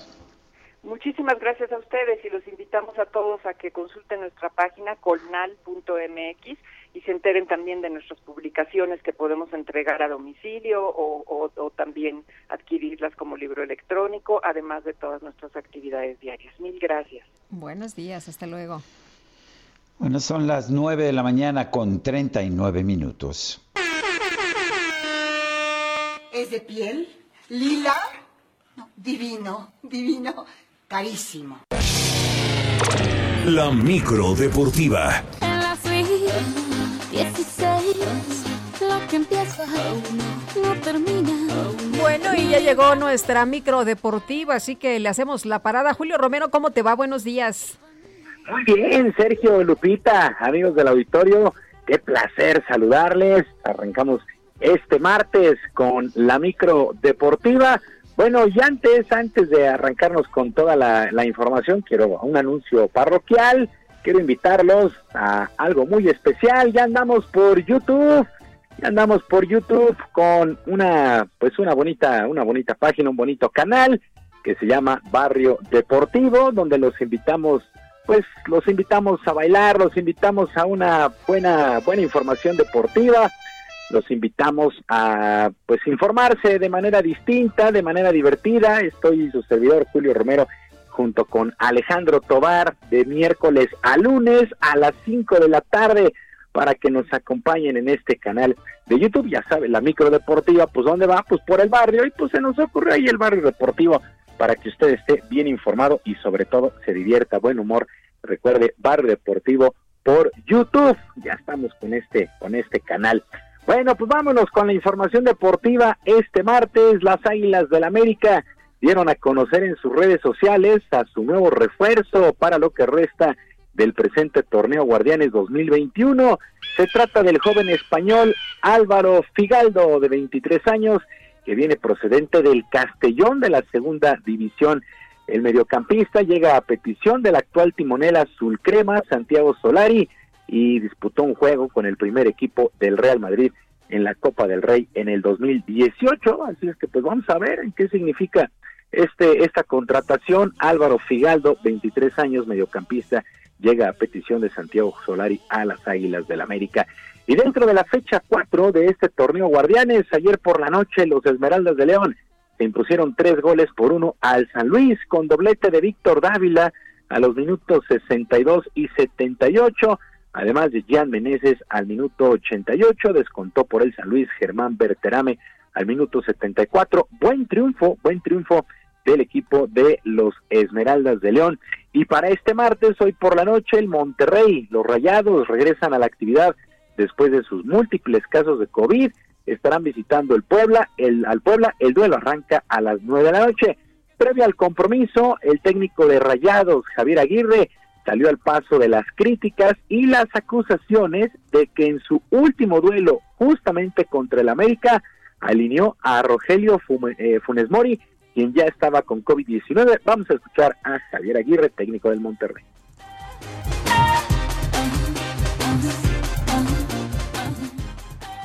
Es muy eh, insensato pensar que, que nosotros eh, supiésemos o supiéramos algo de, y fuésemos capaces de, mandar a un jugador al terreno del juego, ¿no? Seríamos eh, esto, seríamos insensato no es la palabra. Yo, hay otras, me sé otras, pero ahorita estoy este tranquilito porque ya me ya me regañaron. Sí. Seríamos unos hijos de si mandamos un jugador enfermo al campo. Punto pelota, no hay más que hablar. Pues muy a su estilo, muy a su estilo Javier Aguirre se defiende y pues asegura que no, no sabían de los contagios hasta ese, ese momento en el duelo contra el América, pues muchos dicen que sí sabía y que para ganar el duelo, pues alineó a estos jugadores, bueno, pues ya, ya se sabe totalmente lo contrario. Bueno, el día de ayer, fecha 21 en España, cerró actividades y triunfo del Betis, 1 por 0 sobre el Osasuna de Pamplona en este duelo el mexicano Andrés Guardado entró de cambio al minuto 86, o sea, prácticamente como se dice ahí en el argot, entró para cobrar la prima, solamente entró cuatro minutitos Andrés Guardado, hay que recordar que Diego Laines, él está aislado por este tema de la pandemia. Bueno, en otras cosas, segunda jornada en la Serie del Caribe de Béisbol que se desarrolla allá en Mazatlán, Sinaloa, en el estadio Teodoro Mariscal, que no ha guardado la sana distancia, que pues sí, todos con cubrebocas, pero pues el estadio al 45%, aunque de, de repente uno ve las imágenes y pues parece, parece más de este 45%, bueno, pues así, bajo esas condiciones, se lleva la serie del Caribe. Por lo pronto, el día de ayer, más el equipo de Panamá venció 6 por 3 al equipo de Venezuela, Puerto Rico blanqueó 3 por 0 al conjunto de Colombia, mientras que México, los tomateros de Culiacán perdieron cuatro carreras por dos ante Dominicana, las eternas Águilas del Cibao. México dio la batalla, intentó regresar en la novena entrada, pero no le alcanzó, así es que pierden 4 por 2. Para el día de hoy, Tomateros a las 8 de la noche estará enfrentando a su similar de Puerto Rico, repito, la serie, la serie del Caribe. Y arrancaron las actividades previo a lo que será el Super Bowl 55 en Tampa, Florida, el próximo domingo. Y en su primera conferencia de prensa, el veterano mariscal de campo Tom Brady de los Bucaneros de Tampa Bay aseguró que ha comenzado a estudiar la posibilidad de mantenerse en los emparrillados hasta los 45 años de edad. Brady actualmente tiene 43 y aseguró que nunca se sabe al 100% cuándo ha llegado el momento del retiro y sobre todo porque es un deporte de contacto, pero agregó que él mantiene una muy buena disciplina de trabajo físico, además de una buena dieta, para poder resistir pues, los impactos que tiene este deporte y por lo pronto alista ya lo que será este Super Bowl 55 contra eh, pues el conjunto de los jefes de Kansas City, él pues militando con los Bucaneros de Tampa Bay, próximo domingo Super Bowl 55. Sergio Lupita, amigos del auditorio, la información deportiva este martes, que es un extraordinario día para todos. Yo, por supuesto, les mando abrazo a la distancia. Muy bien, mi querido Julio. Muchas gracias. Abrazo a todos, buen día. Y mi querido Sergio, por poco y ya no puedo hablar, ¿eh? ¿Por qué? ¿A qué se debe? Ay, es que ya llegó el chef. Ay, no me digas que trajo tamales. Sí, pero este, al ratito te platico. Bueno, entonces, a ver, tú, a ver, dedícate, haz por favor un trabajo profundo de investigación de mi parte. Muy profesional. Dile al chef, dile al chef que no puede olvidarse de mi existencia, por favor. Y, a ver, tú dedícate a la investigación, déjame dar una nota también importante. Investigación de campo. Me parece muy bien. Bueno, pues fíjate, Lupita, amigos de nuestro público, que policías de la Secretaría de Seguridad Ciudadana realizaron operativos en calles y colonias de la alcaldía Cuauhtémoc. Con, como consecuencia de estos operativos, seis hombres fueron detenidos en posesión de armas de fuego. También recuperaron dinero en efectivo, posiblemente robado a un ciudadano. En la calle Peralvillo, durante un patrullaje de seguridad, los oficiales se percataron de un asalto a una persona, quien al verlos solicitó su apoyo. El ciudadano refirió que los sujetos que lo habían asaltado viajaban a bordo de motocicletas, que lo habían amagado con un arma de fuego y le arrebataron alrededor de tres mil pesos en efectivo. Los uniformados de inmediato dieron seguimiento a estas personas y en la calle Granada los interceptaron y detuvieron para hacerles una revisión preventiva. En ese lugar fueron detenidos Alejandro Olvera López, alias el Güero Caldos, de 21 años, Edwin Morales Medina, de 27, Ricardo Mata Ávila, de 24, Edgar Zavala González, de 30, Elliot Norberto Solar Franco, de 36 y Eduardo Balam Arroyo Hernández, de 20. Son las 9 de la mañana, 9 de la mañana con 48 minutos y vamos a un nuevo resumen de la información más importante.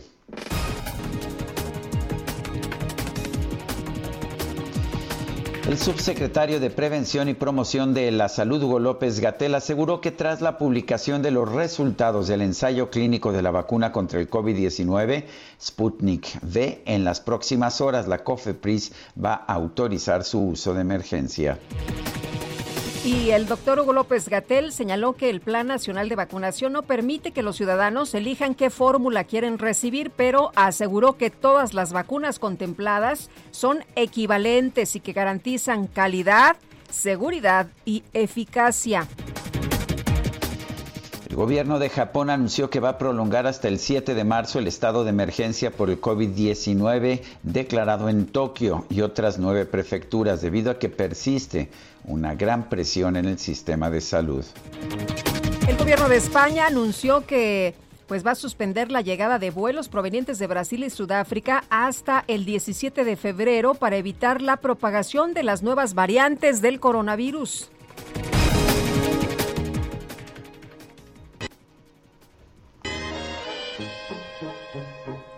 Tengo dinero en el mundo, dinero maldito que nada vale.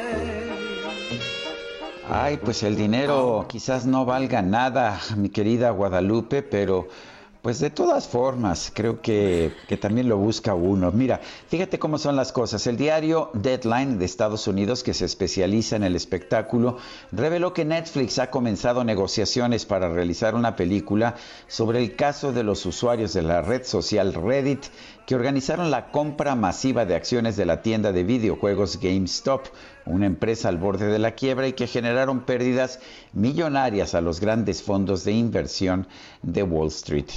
Interesante, ¿verdad? No sé por qué, pero ya me lo sospechaba. Bueno, pues ganaron dinero estos con esta compra masiva, hicieron que perdiera mucho dinero los, los inversionistas tradicionales, pero el que creo que va a ganar más dinero es Netflix. Sin duda. Son las 9 con 50 minutos. Gastrolab con el chef Israel Arechiga. Y ya está con nosotros aquí en esta cabina Israel Arechiga, que trajo unos tamalitos que no vieras. ¿Cómo Ah, estuvo tu cosa. investigación? A ver, yo quiero saber cómo estuvo tu investigación. No, hombre, pues no sabes. La verdad, esto está, no, delicioso. y lo que Yo le no sigue. veo claro, no veo claro, Lupita. Israel, no veo claro. Mi querido Sergio, muy buenos días a todo el auditorio. Lupita, que ya está aquí. Yo la voy a seguir si me permiten, ¿eh? Ya la Muy perdimos. Ya, ya- ya sabemos que, que traer un poquito de, de, de Mm. pruebas aquí hace que Lupita pierda un poco este, la cordura y El, es- el estilo. El estilo, es. todo, todo. Pero bueno, me comprometo a que te voy a dejar Itacate porque sí traía los tuyos. Entonces, Híjole. aquí se quedan en la cocina de Gastrolab. Ya tendrán tu nombre. Frijolito Creo que- con hoja santa, ¿qué creo, te parece? creo que no regreso, o sea, creo que voy a estar toda la semana aquí en casa, este, o en casa o en mi oficina. dámelos a mí, dámelos a mí. Dás- Dáselos a Lupita, total. Hay, hay, hay voluntarias aquí y este, de todas maneras cuando te vea de regreso ya te haré llegar los tuyos. Estos tamalitos tengo que reconocer, no los hice yo, los hace una gran amiga que es una cocinera tradicional. Yo no soy mucho de tamales y a mí los de ella me encantan. Son muy muy muy ricos y recordemos el inicio de esta festividad que es por la Virgen de la Candelaria, originaria de las Islas Canarias, de España. Y casualmente eh, coincidía el festejo de la Virgen de la Candelaria con el inicio del calendario de siembra de los aztecas. Y los aztecas celebraban con tamales el inicio de la temporada, de la nueva temporada de siembra, eh, que ya se venían venir las lluvias, la primavera y que venía un nuevo ciclo agrícola, ¿no? Entonces justo coinciden estas dos celebraciones y, y bueno, pues al final el sincretismo gastronómico, la cultura española, la cultura mexica, eh, pues convergen en esta celebración que, que al día de hoy yo no entiendo por qué siempre acabo repartiendo tamales si nunca me toca el muñeco en la rosca. Qué buena costumbre, ¿eh? Sí, la verdad es de que es una de las costumbres mexicanas. Mira, por se te antojó de lo, de lo delicioso que me estoy comiendo el tamal, ya ni puedes ni hablar, mi querido chef. No, no, no, la verdad es que quisiera estar yo probando porque aparte de que traje uno con frijolitos y hoja Mm, santa, que es el que me estoy comiendo. traje uno de dulce relleno de natilla, que esta natilla es como una especie de crema pastelera con un poco de vainilla y, y bueno, es el típico color rosa de, de los tamales dulces mexicanos, pero con un toquecito ahí diferente. Y ya le hinqué el diente, mi querido Sergio, y no sabes qué delicia. Ya, ya, no quiero oír, no quiero oír. Tú sabes, tú sabes que no hay envidia de la buena, ¿verdad? Sí sabes. Ay, bueno, pues qué gusto estar aquí con ustedes. Este, hoy oficialmente acaba el maratón Guadalupe este, Candelaria. Eh, a partir de mañana a dieta todos. No, porque nosotros No, no, hacemos no. el Guadalupe Juárez. Así es, hasta Ah, el pues 21 de mira. marzo. Ah, bueno, pues habrá que alargarlo. Hasta el 21, A este, a este ritmo no vamos a caber en la cabina, ya lo veo venir. Mi querido Israel Arechiga, gracias. Y este, y yo aquí tristemente pensando en tus tamales, en los tamales Ah, que qué trajiste. cosa tan deliciosa. Muy Muchas triste, pero bueno. gracias. Un abrazo fuerte y que disfruten todos sus tamales el día de hoy. Gracias. Bueno, fíjate, Guadalupe, que así como la ves, ya se nos acabó el tiempo. Bueno, pues vámonos entonces, que la pasen todos muy bien, que disfruten este día y nos escuchamos mañana temprano a las 7 en punto. Bueno, pues hasta entonces, gracias de todo corazón y lo dejamos también con Shakira. Solo tú sabes bien quién soy y por eso es tuyo mi corazón. Solo tú doblas mi razón y por eso a donde tú quieras voy.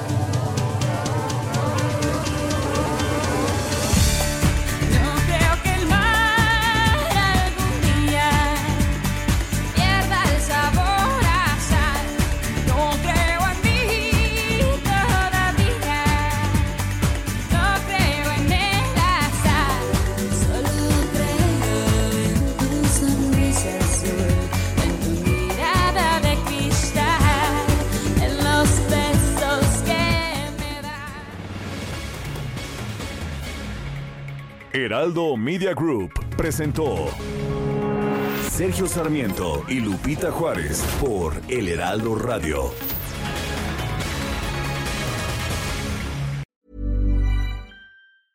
Ever catch yourself eating the same flavorless dinner three days in a row?